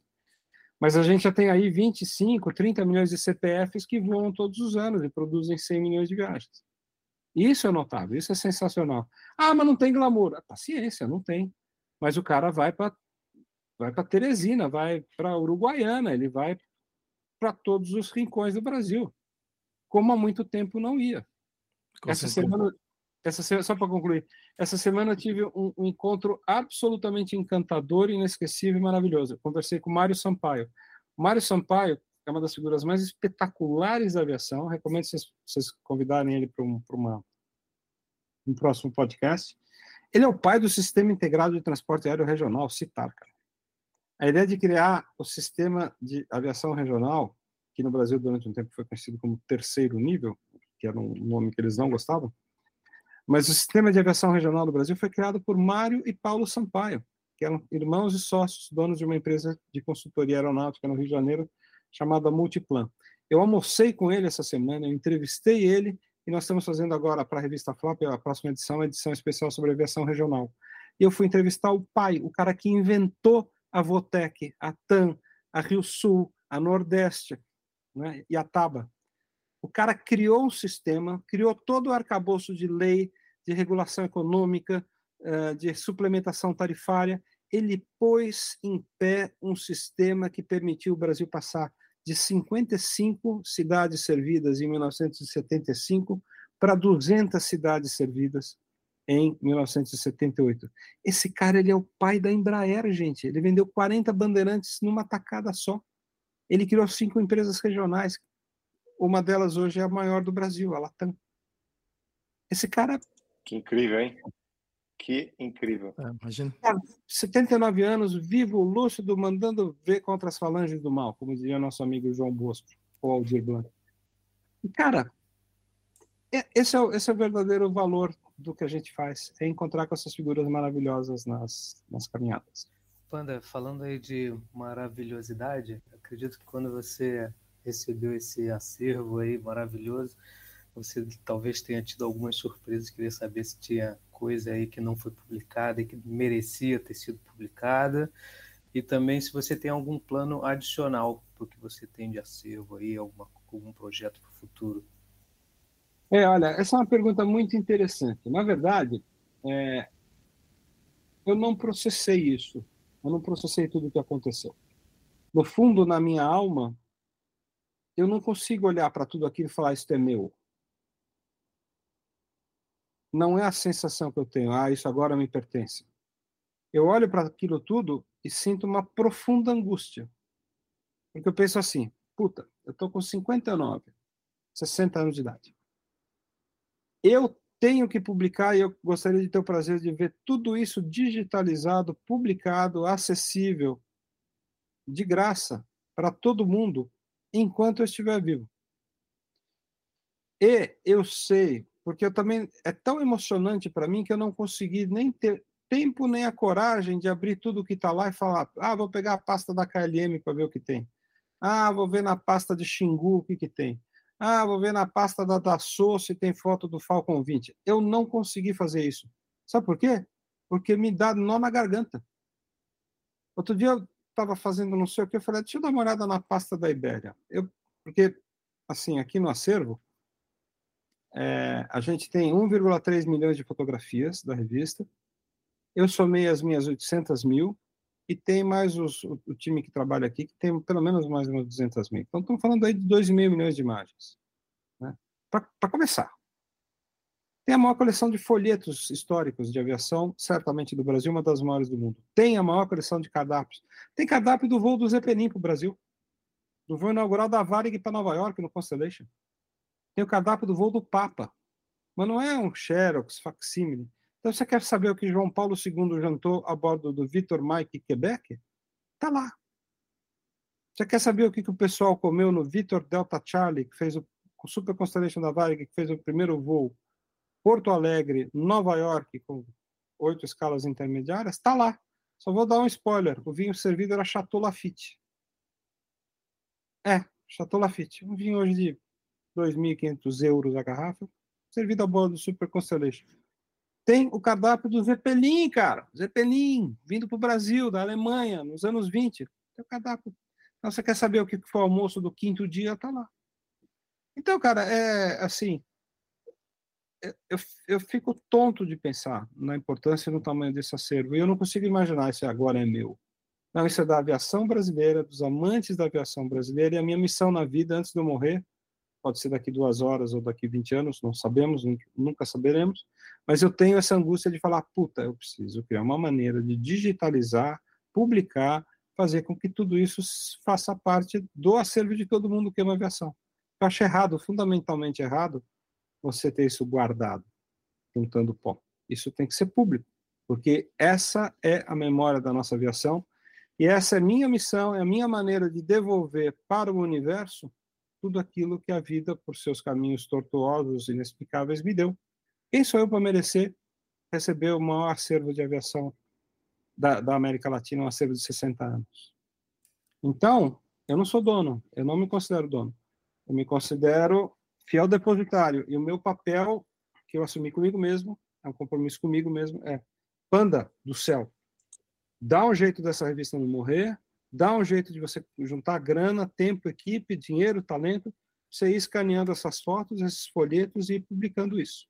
E o que eu venho tentando fazer há alguns meses é criar um sistema, um banco de imagens, contratar as pessoas certas para escanear, tratar, enfiar a meta-informação e começar a publicar isso de forma continuada. Falar assim, ah, você quer ver foto do Junker 52 da Condor do Brasil? Sim. Olha, nós temos que ter pelo menos duas fotos de cada matrícula maravilhosa. Então, quero duas fotos do Charlie Alpha Yankee, duas fotos do Charlie Alpha Whiskey, duas fotos do Charlie Bravo Charlie, tem que estar tá lá. Aí vamos para Varig, vamos para Real, vamos para Nacional, vamos para Arco-Íris, vamos, vamos para Santos Dumont. Vamos pro. Vamos. Ah, eu quero foto todos os aviões que a líder voou. Vamos atrás. Índia Serra Novembro, Índia Serra Oscar. Não quero saber. Tem que estar tá lá. Tem que estar. Tá... é por isso que o Spaghetti colocou nessa função, é isso. Aí não é não é à toa, né? Então, é a tua função e justamente tu foi nomeado por causa disso, né? Acho que sim. Ele, ele, é bem justo. E ele sabia que isso ia acontecer. Ele sabia que eu era louco. Ele falou: deixa eu pegar um, um maluco, porque isso é uma missão para malucos. Não, é, é um louco apaixonado. Isso é tema de filme, tema de música. Um louco apaixonado. Não existe ninguém mais louco e mais apaixonado por aviação do que Gianfranco Betting, né? Não, eu. eu... Oh, oh. Tem, pô, mas é verdade, Panda, pô, é verdade. É, é tipo a, é arca, de, a arca de Noé, vamos lá. É a arca de Noé. O, Exatamente. O, com, entendeu? O, tipo, o, o cara Noé, não, ele não vai ele vai botar uma arca de Noé na mão do cara que não vai desbravar o mar, entendeu? O cara não vai sair, né? Tipo, eu, eu não sei nada disso aí. Então assim, eu vou fazer o quê com a arca? Vou afundar, entendeu? Agora o Panda não. O Pano é um cara que vai, vai desbravar os mares, entendeu? Ele vai, ele vai abrir lá, que nem o, o Spaga fez lá na, na, primeira classe com o Guardanapo, ele vai, vai arrumar o cara que vai ajudar, oh, eu preciso fazer isso aqui, entendeu? Eu preciso vender isso aqui, vamos fazer esse museu, vamos fazer isso acontecer, que ele sabe que tu vai fazer esse tipo de coisa, entendeu? Tu é um cara que vai pegar, vai, vai cruzar os sete mares e vai vender a areia lá do deserto, vai fazer isso aí igual. É, de repente já estava até antevendo aí que não só publicar a flap para frente, mas publicar a flap para trás também, né? Sim, perfeito, Daniel. Assim, um, do, um dos primeiros jobs nossos é a digitalização dos 600 exemplares que a gente completou agora, né? A gente vai soltar daqui 10 dias o exemplar 604. Mas, enfim, dessas 604 edições, eu já falei, turma, missão número um. Eu quero tudo isso digitalizado e disponível. Então, se você quiser ter a flap que saiu em 1971 com a foto do 747-100 cargueiro da Lufthansa, vai lá, edição número 128, está lá. Alfa Bravo Yankee Fox. Você vai ver a capa, vai lembrar. O, o Félix vai, vai pegar a capa dos 4747 da Itapemirim no Galeão, no Galeão, no, no, em Viracopos. 27, 27. Os 4727 da Itapemirim no, em Viracopos a turma, a turma fica lembrando, né? Todo mundo tem a sua capa inesquecível, né, da Flap. Eu tenho. Ah, deixa eu perguntar, falando de capa de novo, aquela capa que era a bandeira do Brasil, quem fez? Ah, eu acho que. Eu acho não. Essa foi uma imagem que o Toneco, que era um diretor de arte que trabalhou, Antônio Carlos Dalmaso, ele trabalhou acho que mais de 20 anos na Flap. E eu entendi que foi ele que descobriu esse visual, mostrou para o Spagar que se apaixonou. O Spagar comprou essa imagem e ele usou anos a fio essa imagem, né? Ele repetia muito essa imagem. Sim, é, é uma, é uma imagem que eu acho que todo mundo deve lembrar, né? É, é uma imagem bonita. Eu acho que, não sei se a gente falou sobre isso antes ou não, mas é, é uma imagem que eu acho que tem tudo a ver com o Brasil e tem tudo a ver com a aviação no Brasil, né? Eu acho que é muito legal. A Vista é, o, é o que ela representa, né? Muito, muito bacana. É. Você tem ela aqui. Não. Ah, você dá, pode... Quem está ouvindo a gente, dá um Google Dá um Google, é, Flap. Vai, vai aparecer. A primeira imagem que aparece é essa, é essa capa. É a capa é. Da, da, das cores do Brasil com, com a sombra do, dos, dos, três aviões ali. É, é, é uma coisa histórica, né? É icônica. É icônica, exatamente. A minha pergunta que eu ia fazer antes ali era se vocês tivessem uma conversa, tu e os pagar hoje, quais que seriam os highlights que ele iria querer lembrar para contar?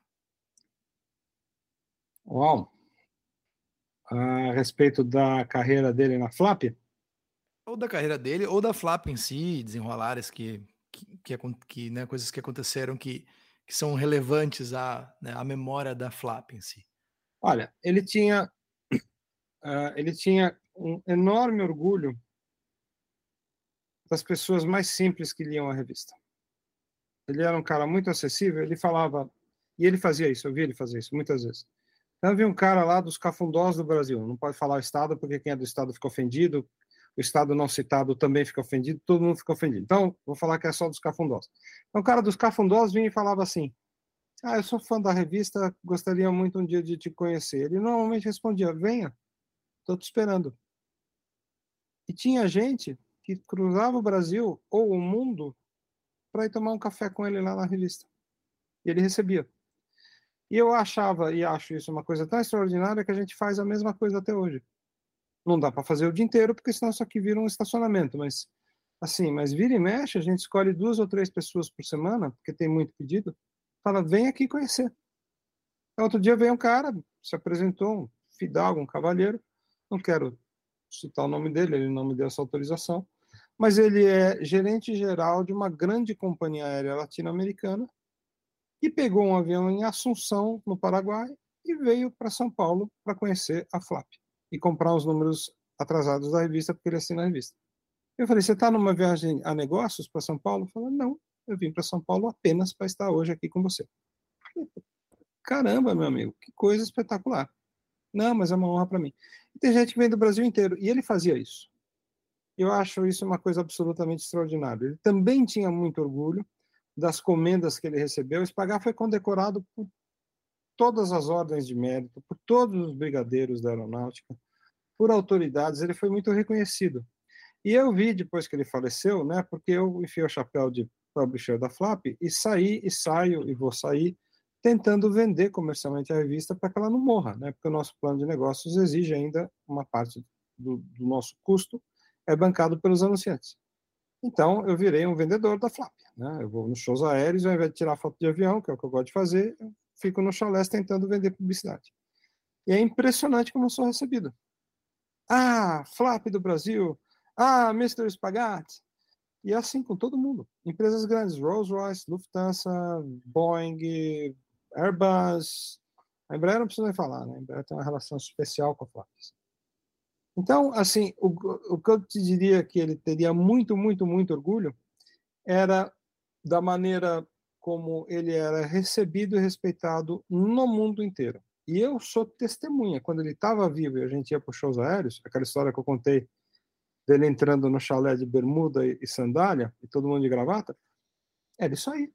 Ele entrava de bermuda e, e, e, e sandália Birkenstock no meio de, um, de centenas de pessoas de gravata e as pessoas sabiam quem ele era. Até por causa disso, mas enfim. Mas porque a revista sempre foi muito respeitada. O pessoal falava, não, uma boa publicação. E ela continua sendo. Está né? Tá cheia de anunciantes internacionais que todo ano vão lá e nos prestigiam. É por isso que eu falo, a Flap vende aí 40, 42. A gente teve uma edição ano passado que a gente vendeu 100 páginas de publicidade. Não é brincadeira. Né? E vendemos em três continentes. Né? Vendemos no Oriente Médio, vendemos na Europa, vendemos nas três Américas. Então, quatro continentes, se quiser saber. Então, assim, ele tinha o maior orgulho do nome que ele criou, esse legado irreplicável. Né? Não tem outra publicação capaz de chegar perto da Flap. Agora, isso nos permite dormir nos louros da vitória? Muito pelo contrário. A gente sabe que a informação hoje ela é basicamente digital. E a Flap ainda é enxergada como uma revista de papel. A, a minha missão hoje é mudar esse, esse paradigma. A minha função é fazer o digital crescer sem perder o papel, sem perder aquilo que nós de cabelinho branco gostamos, que é o cheiro da tinta, abrir a página e voltar na leitura, ver a foto grande, né? E, mas eu tenho que digitalizar a Flap transformá-la em multicanal, multimídia, com mensagens diferentes, né? Porque a alegria de você ser multicanal é isso. Você pode ter um vídeo, pode ter um áudio, pode ter outras coisas no mundo digital, coisa que no impresso, não. Né? Mas eu estou super feliz, super desafiado. Os tempos não tão, não tão fáceis. Os anunciantes estão um pouquinho reticentes para fazer investimento nesse ano, eles estão aguardando a definição do que vai acontecer do ponto de vista econômico no Brasil, com a mudança de governo. Os desafios aí uh, são prementes, são desafios importantes que a gente tem pela frente.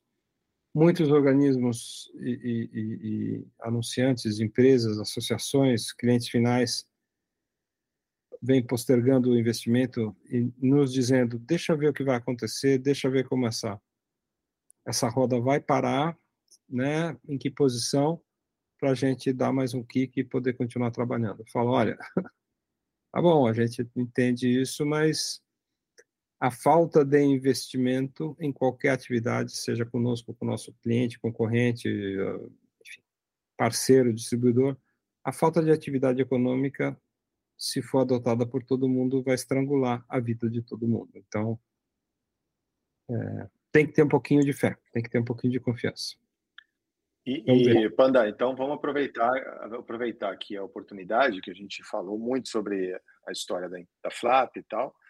É, hoje, como uma pessoa pode se relacionar com a Flap? É, fazer a assinatura da revista, é isso, por enquanto? É, é na verdade, existe uma grande diferença como o número de publicações, a tiragem e, a, e o interesse por mídias impressas vem caindo no mundo inteiro, o sistema de distribuição de revistas no Brasil, particularmente, ele ficou muito concentrado em poucas distribuidoras que basicamente fazem o que bem querem conosco.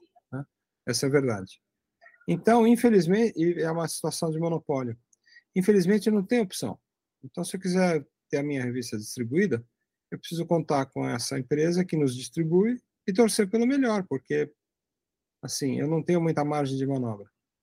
Então, a despeito de eu continuar a querer e continuar investindo na circulação, na publicação de, de milhares de exemplares que são distribuídos no Brasil em bancas, né, eu também ofereço para os nossos leitores a possibilidade da assinatura porque existe uma grande vantagem. Se você mora, de novo, nos Cafundós, num lugar, de uma cidadezinha pequenininha, e quer ter a Flap, assine a revista. Ela vai ser entregue na sua casa. Você não precisa ir correr para a banca central da Praça da Matriz para procurar e perguntar: chegou a Flap? Chegou a Flap? Cara, esquece isso. Assine a revista. É mais barato do que comprar na banca e é garantido, vai ser entregue na sua casa. Show, faça só. Então, no meu modelo ideal, a gente vai ter a revista impressa, como sempre. Ela vai ser vendida em bancas mas o número de bancas também caiu, né? vocês sabem disso. Você ia para Congonha, você tinha três grandes livrarias. Hoje você tem uma meia livraria. Né? Com mu muito menos títulos, muito menos revistas, muito menos livros, porque a geração dos meus filhos não lê coisas impressas em papel. A geração dos meus filhos, ela não, aliás, ela não quer ler, né? Ela quer ver e escutar. Então, é TikTok para lá, TikTok para cá, Reels, etc. Outro dia cheguei para o meu filho, que quer ser piloto. Falei, filho, teu pai escreveu 18 livros sobre aviação. Quanto você leu? Ele falou, um. Eu falei, Poxa, um? É, dos 18 você deu um? É, li um. Nossa, fico feliz. Achei, achei que era zero. Eles não leem. Essa geração não quer ler. Eles não sabem se comunicar, porque não leram, não sabem escrever, porque não leram. Uh, e quem não sabe se comunicar, não sabe pensar. Porque para você se comunicar direito, você tem que desenvolver o teu intelecto, o teu raciocínio, você tem que desenvolver o teu arsenal de argumentos. Você tem que entender que para criar argumentos que vão te permitir ter sucesso na vida, você precisa concatenar o raciocínio, você precisa construir uma lógica, você precisa como um armamento, né? Então vamos usar um exemplo que meu filho vai entender muito bem, que é o filme Top Gun, né? Então você está lá no seu dogfight. Dependendo da distância do teu alvo, você vai usar metralhadora Sparrow ou Phoenix, né? Enfim, dependendo do teu interlocutor, dependendo da, do teu público, dependendo da tua necessidade de argumentar, você vai ter que usar diferentes argumentos, diferentes componentes daquilo tudo que você forçosamente ou idealmente deveria ter dentro da tua cabeça. Se você não fala, se você não escreve, se você não não se sente na necessidade ou ameaçado ou é, desafiado para argumentar, você vai ter uma argumentação flácida, uma argumentação é, de difícil defesa. É por isso que existe a intolerância. A intolerância basicamente é a ferramenta do otário. Né? O otário, que é aquele que é incapaz de dar um nó, de, de sair, de, de driblar um pensamento contrário, ele te ofende, ele te bloqueia. Nazista, fascista, comunista, Estou te bloqueando. Não, você não está conseguindo conversar comigo. Eu não sou obrigado a pensar igual a você. Eu não tenho nenhum compromisso em, em comungar das suas ideias. Mas nós deveríamos ter um compromisso de continuar dialogando sempre. Seja você lulista, bolsonarista, comunista ou, ou corintiano, pouco me interessa. Eu não preciso concordar com você. Mas Esse eu não posso. Insight, é, é. Desculpa te interromper, mas é que eu, eu mandei no nosso Acres aqui.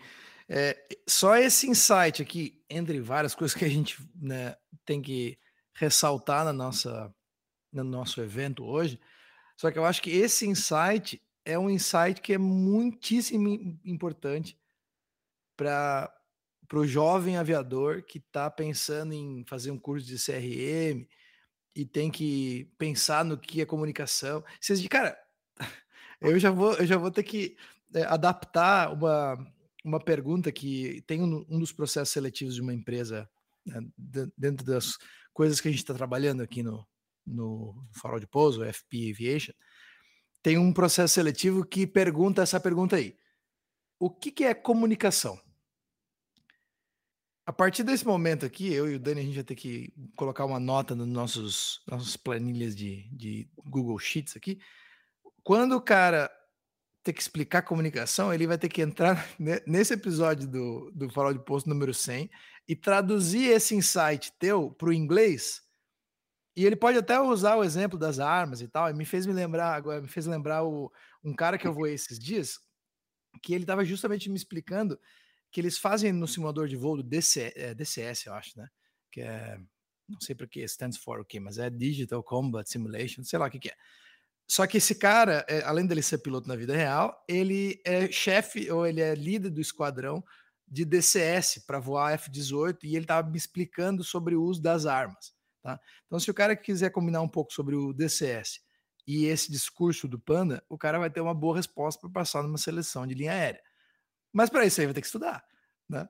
Então, cara, é sensacional. A gente está a gente tá se divertindo aqui. Muito bom, cara. Muito bom. É, é, você entende, mas você entende o drama? Eu tive um, um, dia absolutamente adorável com o Conrado. Faz duas semanas eu estava em Dubai, na casa dele, onde ele me recebeu com a fidalguia que lhe é peculiar. Né? Foi um dia inesquecível para mim. E sempre será, porque foi um dia muito especial, assim como especial ele é. E, assim, eu tive... É que os grandes mestres, eles te ensinam sem ser professorais, que é o caso do Conrado, né? O cara tá passando um café na casa dele e falando uma pérola atrás da outra. Assim, blá, blá, blá. Fala, peraí que eu preciso anotar. Porque é um sábio, é um cara. Enfim, né? e, e quando põe a cabeça no travesseiro, a gente fala, caralho, velho, que dia, meu. Puta que pariu as coisas que o cara me falou. Me falou assim, né? Eu vou, vou, vou, puxar mais uma então. Eu tô, a gente tá nos nossos projetos aqui. Agora eu, eu assisto umas aulas do Daniel no Jump City, né?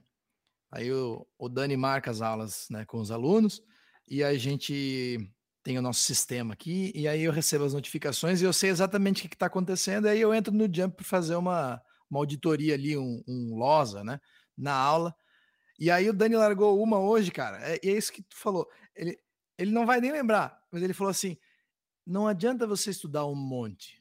Você tem que estudar direito. Aí eu pensei, cara, preciso notar isso aqui antes que eu perca essa. E agora provavelmente não vou, não vou perder porque tá gravado aqui, já tá gravado. Então, cara, é justamente isso. Tu olha, tu olha um cara que faz um negócio com paixão, né, naturalmente, tentando concatenar, igual usar a palavra que tu usou, dentro da cabeça dele, o máximo que ele pode para ele tentar iluminar o caminho da outra pessoa naquele momento, e ele fala uma coisa natural muito mais, muito mais impactante sem precisar fazer essa concatenação toda. É, isso se dá o nome didática. Não é apenas que eu sei. Né? Eu sei passar para você saber também. Né? Eu sei te ensinar.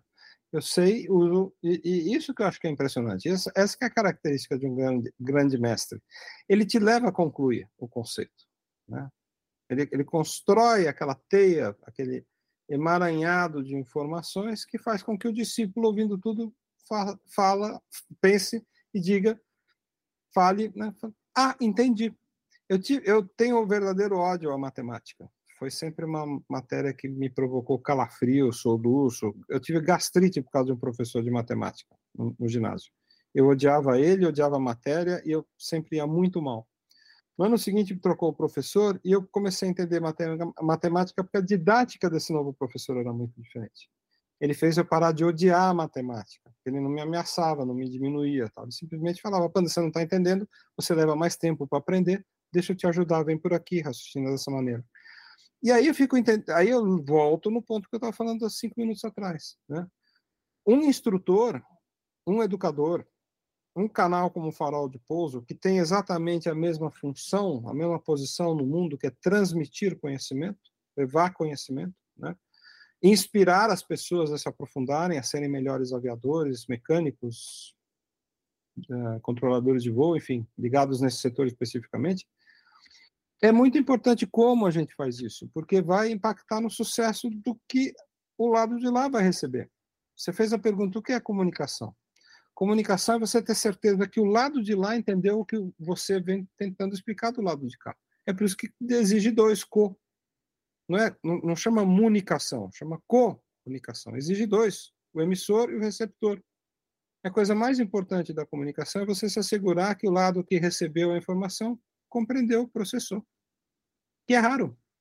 Porque muitas vezes, hoje em dia, né, a gente, a, a, os, os, canais e os veículos, as publicações, elas se perdem, elas estão preocupadas talvez em, em, em fazer aquilo que elas consideram que seja necessário e suficiente para ter sucesso na comunicação, mas não dedicam muito tempo para entender se o público que está recebendo está satisfeito, está entendendo, está absorvendo. E acho que isso é, um, é uma falha de quem comunica, né, ou de quem tenta se comunicar. O Panda, o, o, papo ficou bem filosófico agora, bem na, na área do Conrado aí, mas isso aí me, me trouxe alguns ganchos aqui que eu queria trazer para você, é, falando sobre leitura, né? E eu acredito que todo piloto é um pouco autodidata e o piloto que não gosta de ler e estudar, ele ou fica para trás ou fica perigoso, né? E teve um livro que eu li que marcou, me marcou muito, não tem nada a ver com aviação, mas tem muito a ver com comunicação e com filosofia, que chama Sócrates, Jesus e Buda, Três Mestres de Vida. É um livro fantástico, Conrado vai gostar muito de ler esse livro, e é muito legal a correlação entre a maneira como essas três figuras históricas e espirituais elas se comunicam através de anedotas, metáforas e parábolas, e como essas três maneiras de se comunicar elas são eficientes. E eu queria jogar isso para você para dizer como que a FLAP pode ser eficiente na comunicação com essa geração dos 30 segundos, porque a gente né, vem de uma geração que gosta do papel de ler, de passar página, de guardar, de ver a capa, de ver no, no rodapé ali quem foi que tirou a foto. E hoje em dia, isso aí, como você mesmo falou, né, você tem essa experiência aí dentro de casa, isso mudou. Como, como que, a gente pode se adaptar a esse processo?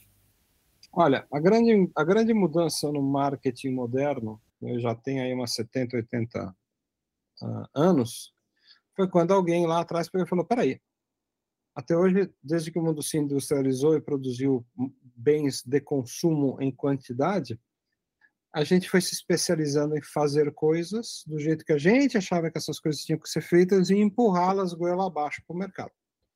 Às vezes tendo sucesso imediato e às vezes fracassando uh, pavorosamente. O marketing moderno fez a seguinte mudança: falou, não, não é assim. Vamos perguntar para as pessoas o que elas querem e vamos fazer um produto parecido com o que, com o que elas querem. Aí vai ficar mais fácil vender. É exatamente esse, essa, esse conceito absolutamente básico do marketing. Falar marketing moderno já é uma coisa careta. Né? Do marketing que eu tento empregar. As pessoas não leem livros, não leem revistas, ok. A Flap precisa metamorfosear seu conteúdo, sua mensagem, sua presença nesses canais. Então a Flap está inaugurando o TikTok, a Flap está indo para o LinkedIn, a Flap está. A gente teve um probleminha técnico, mas a Flap está uh, eh, reforçando a presença dela em todas as redes e canais uh, digitais e sociais. A gente tinha presença importante no Facebook, vamos manter. A gente não estava no TikTok, entramos. Daqui a pouco a gente vai entrar no Telegram. Uh, a gente já está com, com, alguma relevância no Instagram. Então, assim, não existe alternativa. Você você tem que ir onde o teu público está. E o meu público hoje, em número crescente, está digital.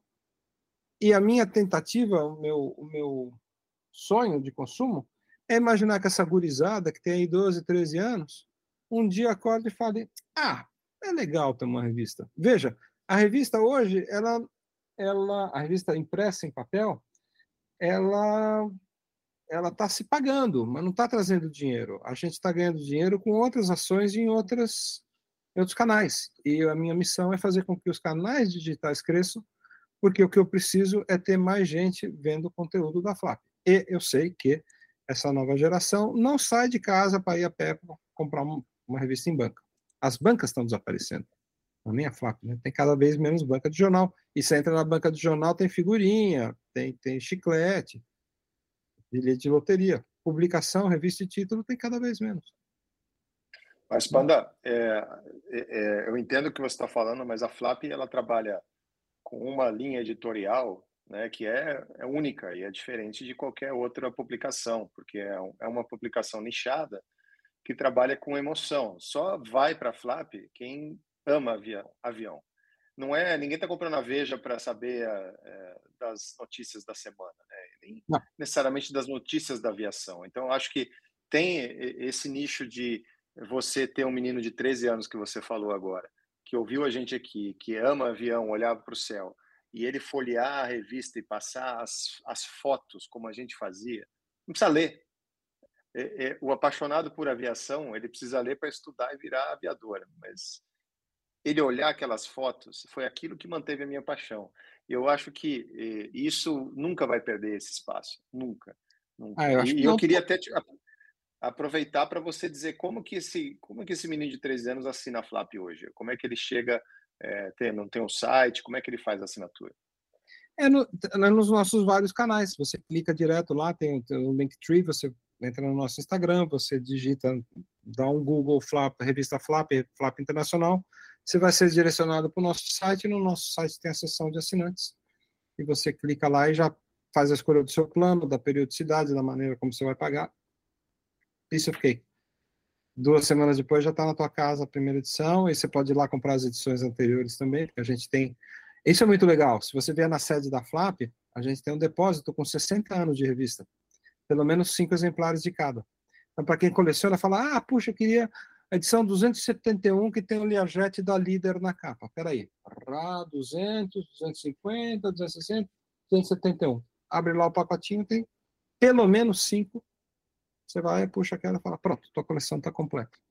Claro, a gente não tem 100%, mas a gente deve ter aí uns 95% de todas as 604 edições aqui embaixo, guardadinhas. É, é possível re, re, reimprimir? Reimprimir é muito mais difícil porque é, não, não é nem caro. A gente teria que fazer as, as edições mais antigas. Estou falando assim, edições dos anos 70. A gente não tem mais os fotolitos, os clichês, assim, não, não teria como guardar 60 anos desse. Quer dizer, teria, ter, claro que teria, mas elas, é, as, as últimas edições todas estão em PDF, né? E, e, inclusive, quem assina tem a opção de receber em papel, eletrônico ou os dois. É só você baixar e você vai ler no tablet, onde você quiser. Vai estar lá a edição em PDF. Mas é. Ah, eu faço isso, né? Eu, eu, eu, eu gosto de muitas publicações de aviação, eu tenho uma biblioteca grande de aviação, e às vezes eu vou comprar é, números que eu perdi. E agora eu tô. meu próximo, minha, meu próximo desejo agora é, é, começar a comprar os vídeos de uma empresa inglesa chamada Avion. É, eles têm uma coisa incrível, esse é um inglês maluco e ele compra vídeos de qualquer pessoa que tem um vídeo antigo histórico, ele trata, digitaliza, retoca, corrige cor, tira o, os defeitos técnicos, porque muitos vídeos são amadores, e ele publica. Então tem coisas, avião tem coisas absolutamente fantásticas. Tem um vídeo que um amigo meu me mandou um trechinho do PPVJB, o segundo 707 da Varg, posando em Heathrow, com som original e imagem colorida. Pô, o VJB não voa dois anos. Ele foi entregue em, metade, em meados de 60 e bateu em novembro de 62 numa montanha próxima a Lima. O avião não voou um, ano e meio, mas os caras filmaram ali a cor e som original pousando em, em Heathrow. Detalhe, hein? Detalhe, o que tinha um avião da Varig fazendo em Heathrow em 1961, 62? Sendo que a Varig só foi voar para a Europa em 65. Então... E aí? E aí? Vai deixar no ar? É. Não, é, a, a Elal, a companhia aérea de Israel, ela também recebeu 707 e durante um período ela arrendou é, sobretudo o VJB da Varig. Então, esse era um voo da Elal, operando por pilotos brasileiros, a tripulação de cabine uh, israelense, mas era um Boeing da Varig voando de JFK para Londres e de Londres para Tel Aviv. Interessante, né? Que legal. Bom, eu justamente tava, a gente estava comunicando aqui como é que a gente iria fechar o, o, episódio, né? E eu justamente queria algum fato curioso. Então, esse aqui já foi um naturalmente que ocorreu, mas eu queria ver se talvez tu lembrasse mais um. Fato curioso em relação a. Em, relação, é, aí voltando em relação a Flap, né? Em relação às é. coberturas da Flap, ou alguma, alguma, é, alguma coisa inusitada assim que, que aconteceu para vocês, ou para os Spagar na época ter o acesso a uma, a uma determinada matéria. É, não sei, estava tentando lembrar alguma coisa assim que fosse cara, pô, deixa eu te contar essa história aqui. Não vai acreditar como é que eu consegui quebrar essa, né, né quebrar esse gelo aqui para conseguir fazer essa matéria, alguma coisa assim, sabe? Ah, é... são aqui tem alguns assim. Ah, mas uma coisa que eu gosto de lembrar é a seguinte: o Spagar nunca aceitou não. Não tinha, ah, isto não. Como não? Tem que ter um jeito. Não, não tem jeito. Não, vai ter que ter um jeito. O Spagar é uma pessoa que nunca se contentou em ouvir que não, isso não pode ser feito. E ele ia insistir até conseguir uh, aquilo que ele queria. E tem uma história que eu adoro, que é pública, né, que é a seguinte: ele queria muito é, vender os anúncios da vender anúncios da Flap para uma empresa. Eu vou tentar contar a história sem citar nomes, tá? Mas ela é completamente verídica. Então, lá pelos anos 80, ele tentou, ele se aproximou de uma empresa aérea regional brasileira, foi falar com o diretor de marketing e começou a ligar para a empresa, ligar para a empresa, ligar para a empresa, tentando marcar uma reunião para ele ir lá vender anúncios. E aí ele foi ficando furioso porque ninguém dava retorno, porque os caras não atendiam ele. E uma hora ele perdeu a paciência lá e ligou, e a menina que atendeu, que acho que era a secretária do, do cara, ele xingou ela de todos os nomes, ameaçou, vou aí quebrar sua cara, amanhã você está na rua, vou falar com o seu presidente, ou você me passa agora para o seu diretor, ou amanhã você está na rua. E ela perdeu o equilíbrio emocional, começou a chorar, deu um minuto, ela passou o telefone para o diretor de marketing lá da empresa. Né? Mas passou aos prantos, assim, ela fez a menina ter uma crise de choro. Xingou ela de tudo quanto foi nome, falou que ela ia perder o emprego, que ela conhecia o presidente da empresa, disse o nome do presidente e tal. E ela, assustada, passou o telefone para o chefe dela, que não queria atender o Spagar. E o Spagar atendeu, e no melhor estilo espagatiano, ele falou, Ô, meu querido, tudo bem? Poxa, estou tentando falar com você. E o cara respondeu e falou assim, olha aqui, seu verme, sua lagartixa, seu... falou um monte de coisas. Você nunca mais liga aqui, Você está pensando que está falando com quem? Eu nunca mais vou atender sua revista. Seu animal, você fez minha secretária chorar. Eu vou acabar com você, seu, seu salafrário. Não foi exatamente essa palavra, mas. E bateu o telefone na orelha dele. O que, que o Spagar faz? Ao invés de ficar quieto e falar, é, desse mato não sai coelho, ele começa a publicar uma série de notas que ele colhia, sabe-se lá onde. Ele, ele, é o pai do fake news. Ele, ele criou fake news nos anos 80, tá? Até o momento que ele publicou uma nota falando mal desse cara, que aí ele foi descobrir onde ele tinha estudado, e ele dava notas assim: engenheiro tal, diretor da empresa aérea regional tal, foi o pior aluno no seu ano, na faculdade ou na escola tal. Até o, até o dia que ele pega e publica a seguinte nota. Assim, de tal, engenheiro e diretor de marketing da empresa aérea regional tal, é um homem de visão. Esse é o título da nota. E ele pegou uma foto do cara, desse desafeto dele, e mandou retocar e fez o cara ficar vesgo. Pegou um artista e transformou o cara em vesgo, assim, mas muito vesgo, assim, vesgo tipo passada, né? tipo quinta série. E a, e a nota é fulano de, engenheiro fulano de tal, diretor de marketing da empresa regional, um homem de visão. E tá o cara na foto completamente vesgo. Assim. Pai da fake news, quinta série, né? E aí o cara, evidentemente, processou a revista, ganhou tal. Então, assim, isso não é exatamente uma curiosidade, mas é uma característica dele. Ele, faria, ele fazia qualquer coisa para vender anúncio, inclusive pegar a foto do cliente que se recusou a dar o anúncio e transformar o homem em vesgo. Mas, enfim, ele era muito figura, cara. Ele era.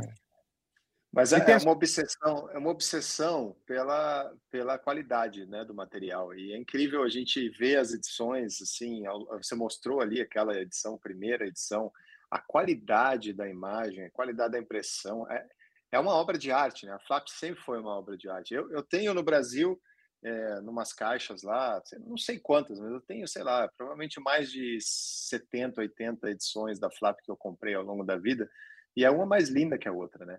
E, e a gente estava falando sobre é, jovem e tudo. Quando a gente se, se encontrou aqui há duas semanas atrás, quando tava um, um grande amigo meu, o Juliano Zandonai, né? E ele te disse, né? A gente estava jantando junto e ele te disse que assinou para o filho dele, né? Se não me engano, posso estar falando besteira, é o Enzo, se não me engano, o filho dele é o Enzo, que está com 13 anos de idade e assinou a Flap. E ele contou para você, ele narrou é, a emoção do filho dele, de 13 anos, recebendo a primeira edição da Flap assinada em casa. Né? E, e isso é muito bonito. E eu tenho certeza que é, muitas outras, é, muitos outros jovens também vão é, passar pela mesma experiência. O Enzo eh, também é da era do TikTok, mas a emoção dele de ver a Flap, eu acho que é a emoção das pessoas depois de ouvir é, um pouco dos bastidores, né, dessa história tão bonita, é uma história de amor, né? A Flap, a, a Flap é uma história de amor de um homem que você caracterizou muito bem aqui, é, um amor pela pela aviação e amor pela revista, né, e pelo que ele criou e junto com o teu amor pela aviação né, e o, o, amor que você desenvolveu não só pelo Espagar, mas por toda a obra dele e juntando com é, o amor único que você tem, a, paixão única que você tem pela pela aviação como um todo, em tudo que envolve aviação, não importa se é, é avião, aeroporto, piloto, comissário, né? Então é, é incrível isso. E, e você falou uma você inventou uma palavra aí no meio do podcast, acho que eu até notei, maravilhosidade. Você falou, é uma palavra, eu, eu achei o máximo. E eu inventei outra agora. Eu inventei uma palavra. Na verdade, eu inventei um adjetivo. E a palavra ela é pandarizar. para mim, para mim, é, eu vou passar a usar essa palavra, porque quando eu falar de é, paixão por, por uma, alguma coisa, quando eu falar de determinação e paixão especialmente pela nossa, nossa área, pela aviação, eu vou dizer que a pessoa tem que pandarizar. Ela tem que pandarizar e isso significa que ela tem que, ela tem que entrar com corpo e alma né, em, em, em tudo que ela faz para colocar todo, toda a paixão dela para ter sucesso. E, e, a história que você contou de como você recebeu a Flap, como você brigou pela Flap, para a Flap continuar. É, e, e, quando a gente fez a nossa live lá, eu, eu falei né, que eu te acho um cara incrível, que você é necessário para é, para aviação. Você é uma pessoa, além de ser uma pessoa incrível, você é necessário para aviação e para os aviadores. É, o, o, e isso está comprovado aí, né? Porque essa tua atitude vai manter a paixão do Enzo e de tantas outras garotos, tantos outros garotos aí, né? Que através da Flap, como eu, como o Félix, o Gui, o Dani, você mesmo, né? Uhum. É, eu me emocionei assim quando você estava falando essa história, me emocionei de verdade porque eu lembrei né, de mim e de, de como eu, se hoje eu estou aqui é, é porque existia a Flap e eu tenho certeza que a tua atitude e essa tua missão que dá para perceber que você colocou como missão de vida agora ela vai fazer com que tantos outros Conrados e Félix e Guilhermes e Danis e Gianfrancos e, e Enzos eles sigam né, na, na, nessa nessa batalha para manter a paixão viva e acho que a Flap ela significa tudo isso. A FAP significa nosso amor pela aviação.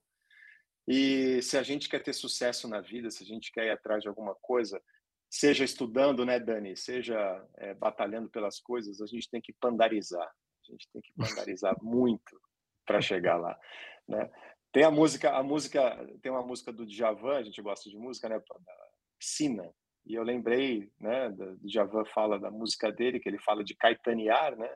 Caetanear. Ele, ele, ele, ele, criou um verbo, mas eu diria que é muito mais que um verbo, o pandarizar é mais um adjetivo mesmo. É, e, e, a música fala, a música fala assim, eu estava até vendo aqui, né? ele fala assim, ó, olha, como, olha como cabe aqui. É, começa como pai e mãe. Eu não vou me, eu não vou me atrever a cantar, mas o, o, o trecho que, ele, que, que eu quero contextualizar fala assim, ó, Quiçá um dia a fúria desse fronte virá lapidar o sonho, até gerar o som, como querer pandarizar o que há de bom. Então a gente tem que pandarizar o que é de bom e, e, e, e olha, o, o, farol aqui, Panda, é, você é sócio nosso, mas não tem como descrever a nossa alegria. É isso aí. Não tem farol como descrever 100. a nossa alegria. Farol 100 e para para cima e avante juntos e se Deus quiser nós e a Flap vamos continuar é, voando e cada um no seu nicho é, inspirando pessoas e trazendo cada vez mais paixão para dentro do nosso universo da aviação. Quando ele, quando está fazendo um sinal que não vai mais falar nada, então deixa eu, deixa eu terminar aqui só para é, colocar meu, meu último decimal, minha última fração de cents aqui, que eu não tenho nem o que dizer depois disso tudo, né? É... Lembrando o que o Panda falou lá no, no começo, que a gente volta também a gente fala sobre isso, explica, né? Que ah, farol de pouso começou na pandemia e tal. E tô sentado aqui no meu no meu setup, né? Pessoal que conhece as minhas pandarizações, né? A minha maneira, sabe o que que como é que tá o setup aqui em casa. Minha mulher, às vezes, ela quer me matar por causa disso, né? E especialmente pelo tempo, né, Panda, que a gente investe fazendo isso aqui, né? Mas agora eu consegui começar a marcar os podcasts quando ela tá voando. Pelo menos eu tô tentando fazer isso. É, mas enfim, eu acho que esse momento de fazer essa, esse episódio de, do uh, número 100 para mim ele, ele fecha como uma fase assim de que realmente é, a pandemia acabou, né? E a pandemia ficou para trás e tem seus legados positivos. Eu acho que foi isso que tu quis dizer, né? Quando uhum. tu ressaltou isso que o Farol de Pouso nasceu na pandemia. Uhum. E eu, eu, penso também na minha carreira, pensando que foi exatamente, eu acho que esse tipo de emoção que o que o Conrado teve, que é de pensar assim, cara, né? eu acho que são são pessoas assim que nem, nem poder conversar contigo, que hoje representa a Flap.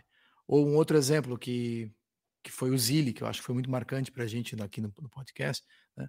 Hoje, sentado aqui no meu. Eu passei o dia inteiro trabalhando com o Daniel aqui no nosso projeto, aqui do, que além de ter sido né, o farol de pouso na parte altruísta, a gente está fazendo o Disse um Negócio também.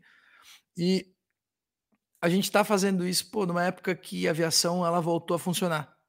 Uhum. Né?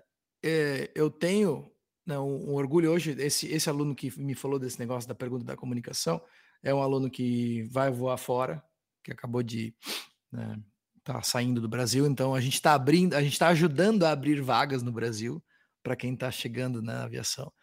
E, e, eu tenho um aluno que é o meu, o meu avatar, que ele era um cara que era comandante de 320, hoje é meu amigo pessoal. Ele era comandante de 320 e ele perdeu o emprego na, na, na Avianca né? e acabou entrando na Azul, e na Azul ele estava voando a TR. E hoje esse cara, né, por intermédio de um outro amigo, ele veio começar a fazer as aulas com a gente e tal. É, ele fez né, as 20 aulas, a gente fez, é, fez 20 aulas é, online, e depois ele veio aqui nesse setup, por isso que eu queria contar sobre isso, porque ele foi o primeiro cara que usou o setup. Uhum. E, e eu né, sentado aqui no setup para.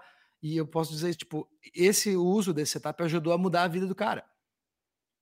E, e um dia encontrei ele com a esposa dele fazendo o visto de, o visto de residência dela. Então, assim, cara, umas bobeiras, cara. Eu comecei com um laptop durante a pandemia, com o Guilherme, e o Com e o João Vitor, né? E o, o Matheus lá de Blumenau, né? E o Caio, especialmente, né? Ah, ah, como é que eu instalo o Explain, né? E hoje a gente sabe que essas coisas mudam realmente a vida das pessoas. Né? Tipo, eu sei, eu vi, a mulher, cara, eu vi, Deus me colocou no dia que a mulher estava fazendo o, o, visto dela lá, e eu encontrei eles, por acaso, né? Então, assim, é, eu acho que para mim é uma, uma alegria imensa poder encerrar esses primeiros 100 episódios uhum. né, e relembrar disso tudo, né? De como que comprar um laptop e um, e um joystick começa né, um efeito borboleta, vamos dizer assim. Né? Tu começa a desencadear, isso acontece e não sei o quê, e daqui a pouco tem uma equipe, um fala que vai fazer um, um podcast, o outro me convida, ah, vamos tomar um café, vamos fazer, e agora a gente está aqui. Né, 100 episódios depois e bastante gente, e esse meu, meu, meu aluno, que é meu amigo, né, hoje está voando a 380, esses dias ele levou a mulher dele para fazer o voo Milão-Nova York, então, assim, cara, é uma alegria, sabe? É uma baita de uma alegria. Que demais. Que demais.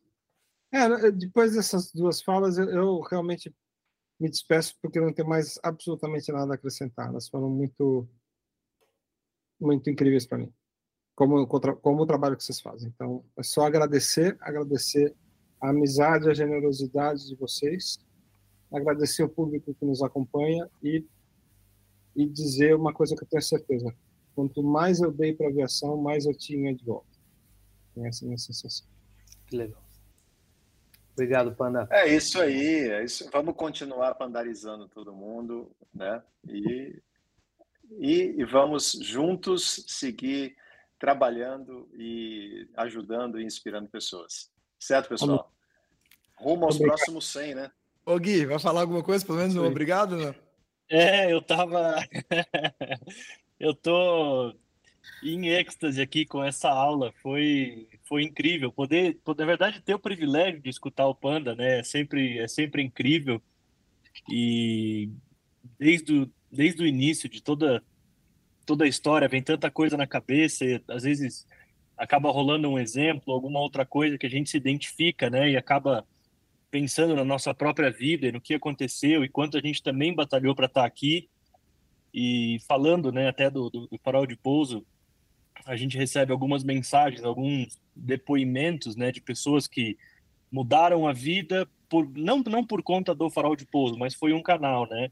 É, teve um agora recentemente, estava trabalhando em Curitiba, escutou um podcast nosso, falou: chega, deu, pediu as contas da empresa, vendeu alguns bens que ele tinha, foi voltou para o curso, voltou a voar.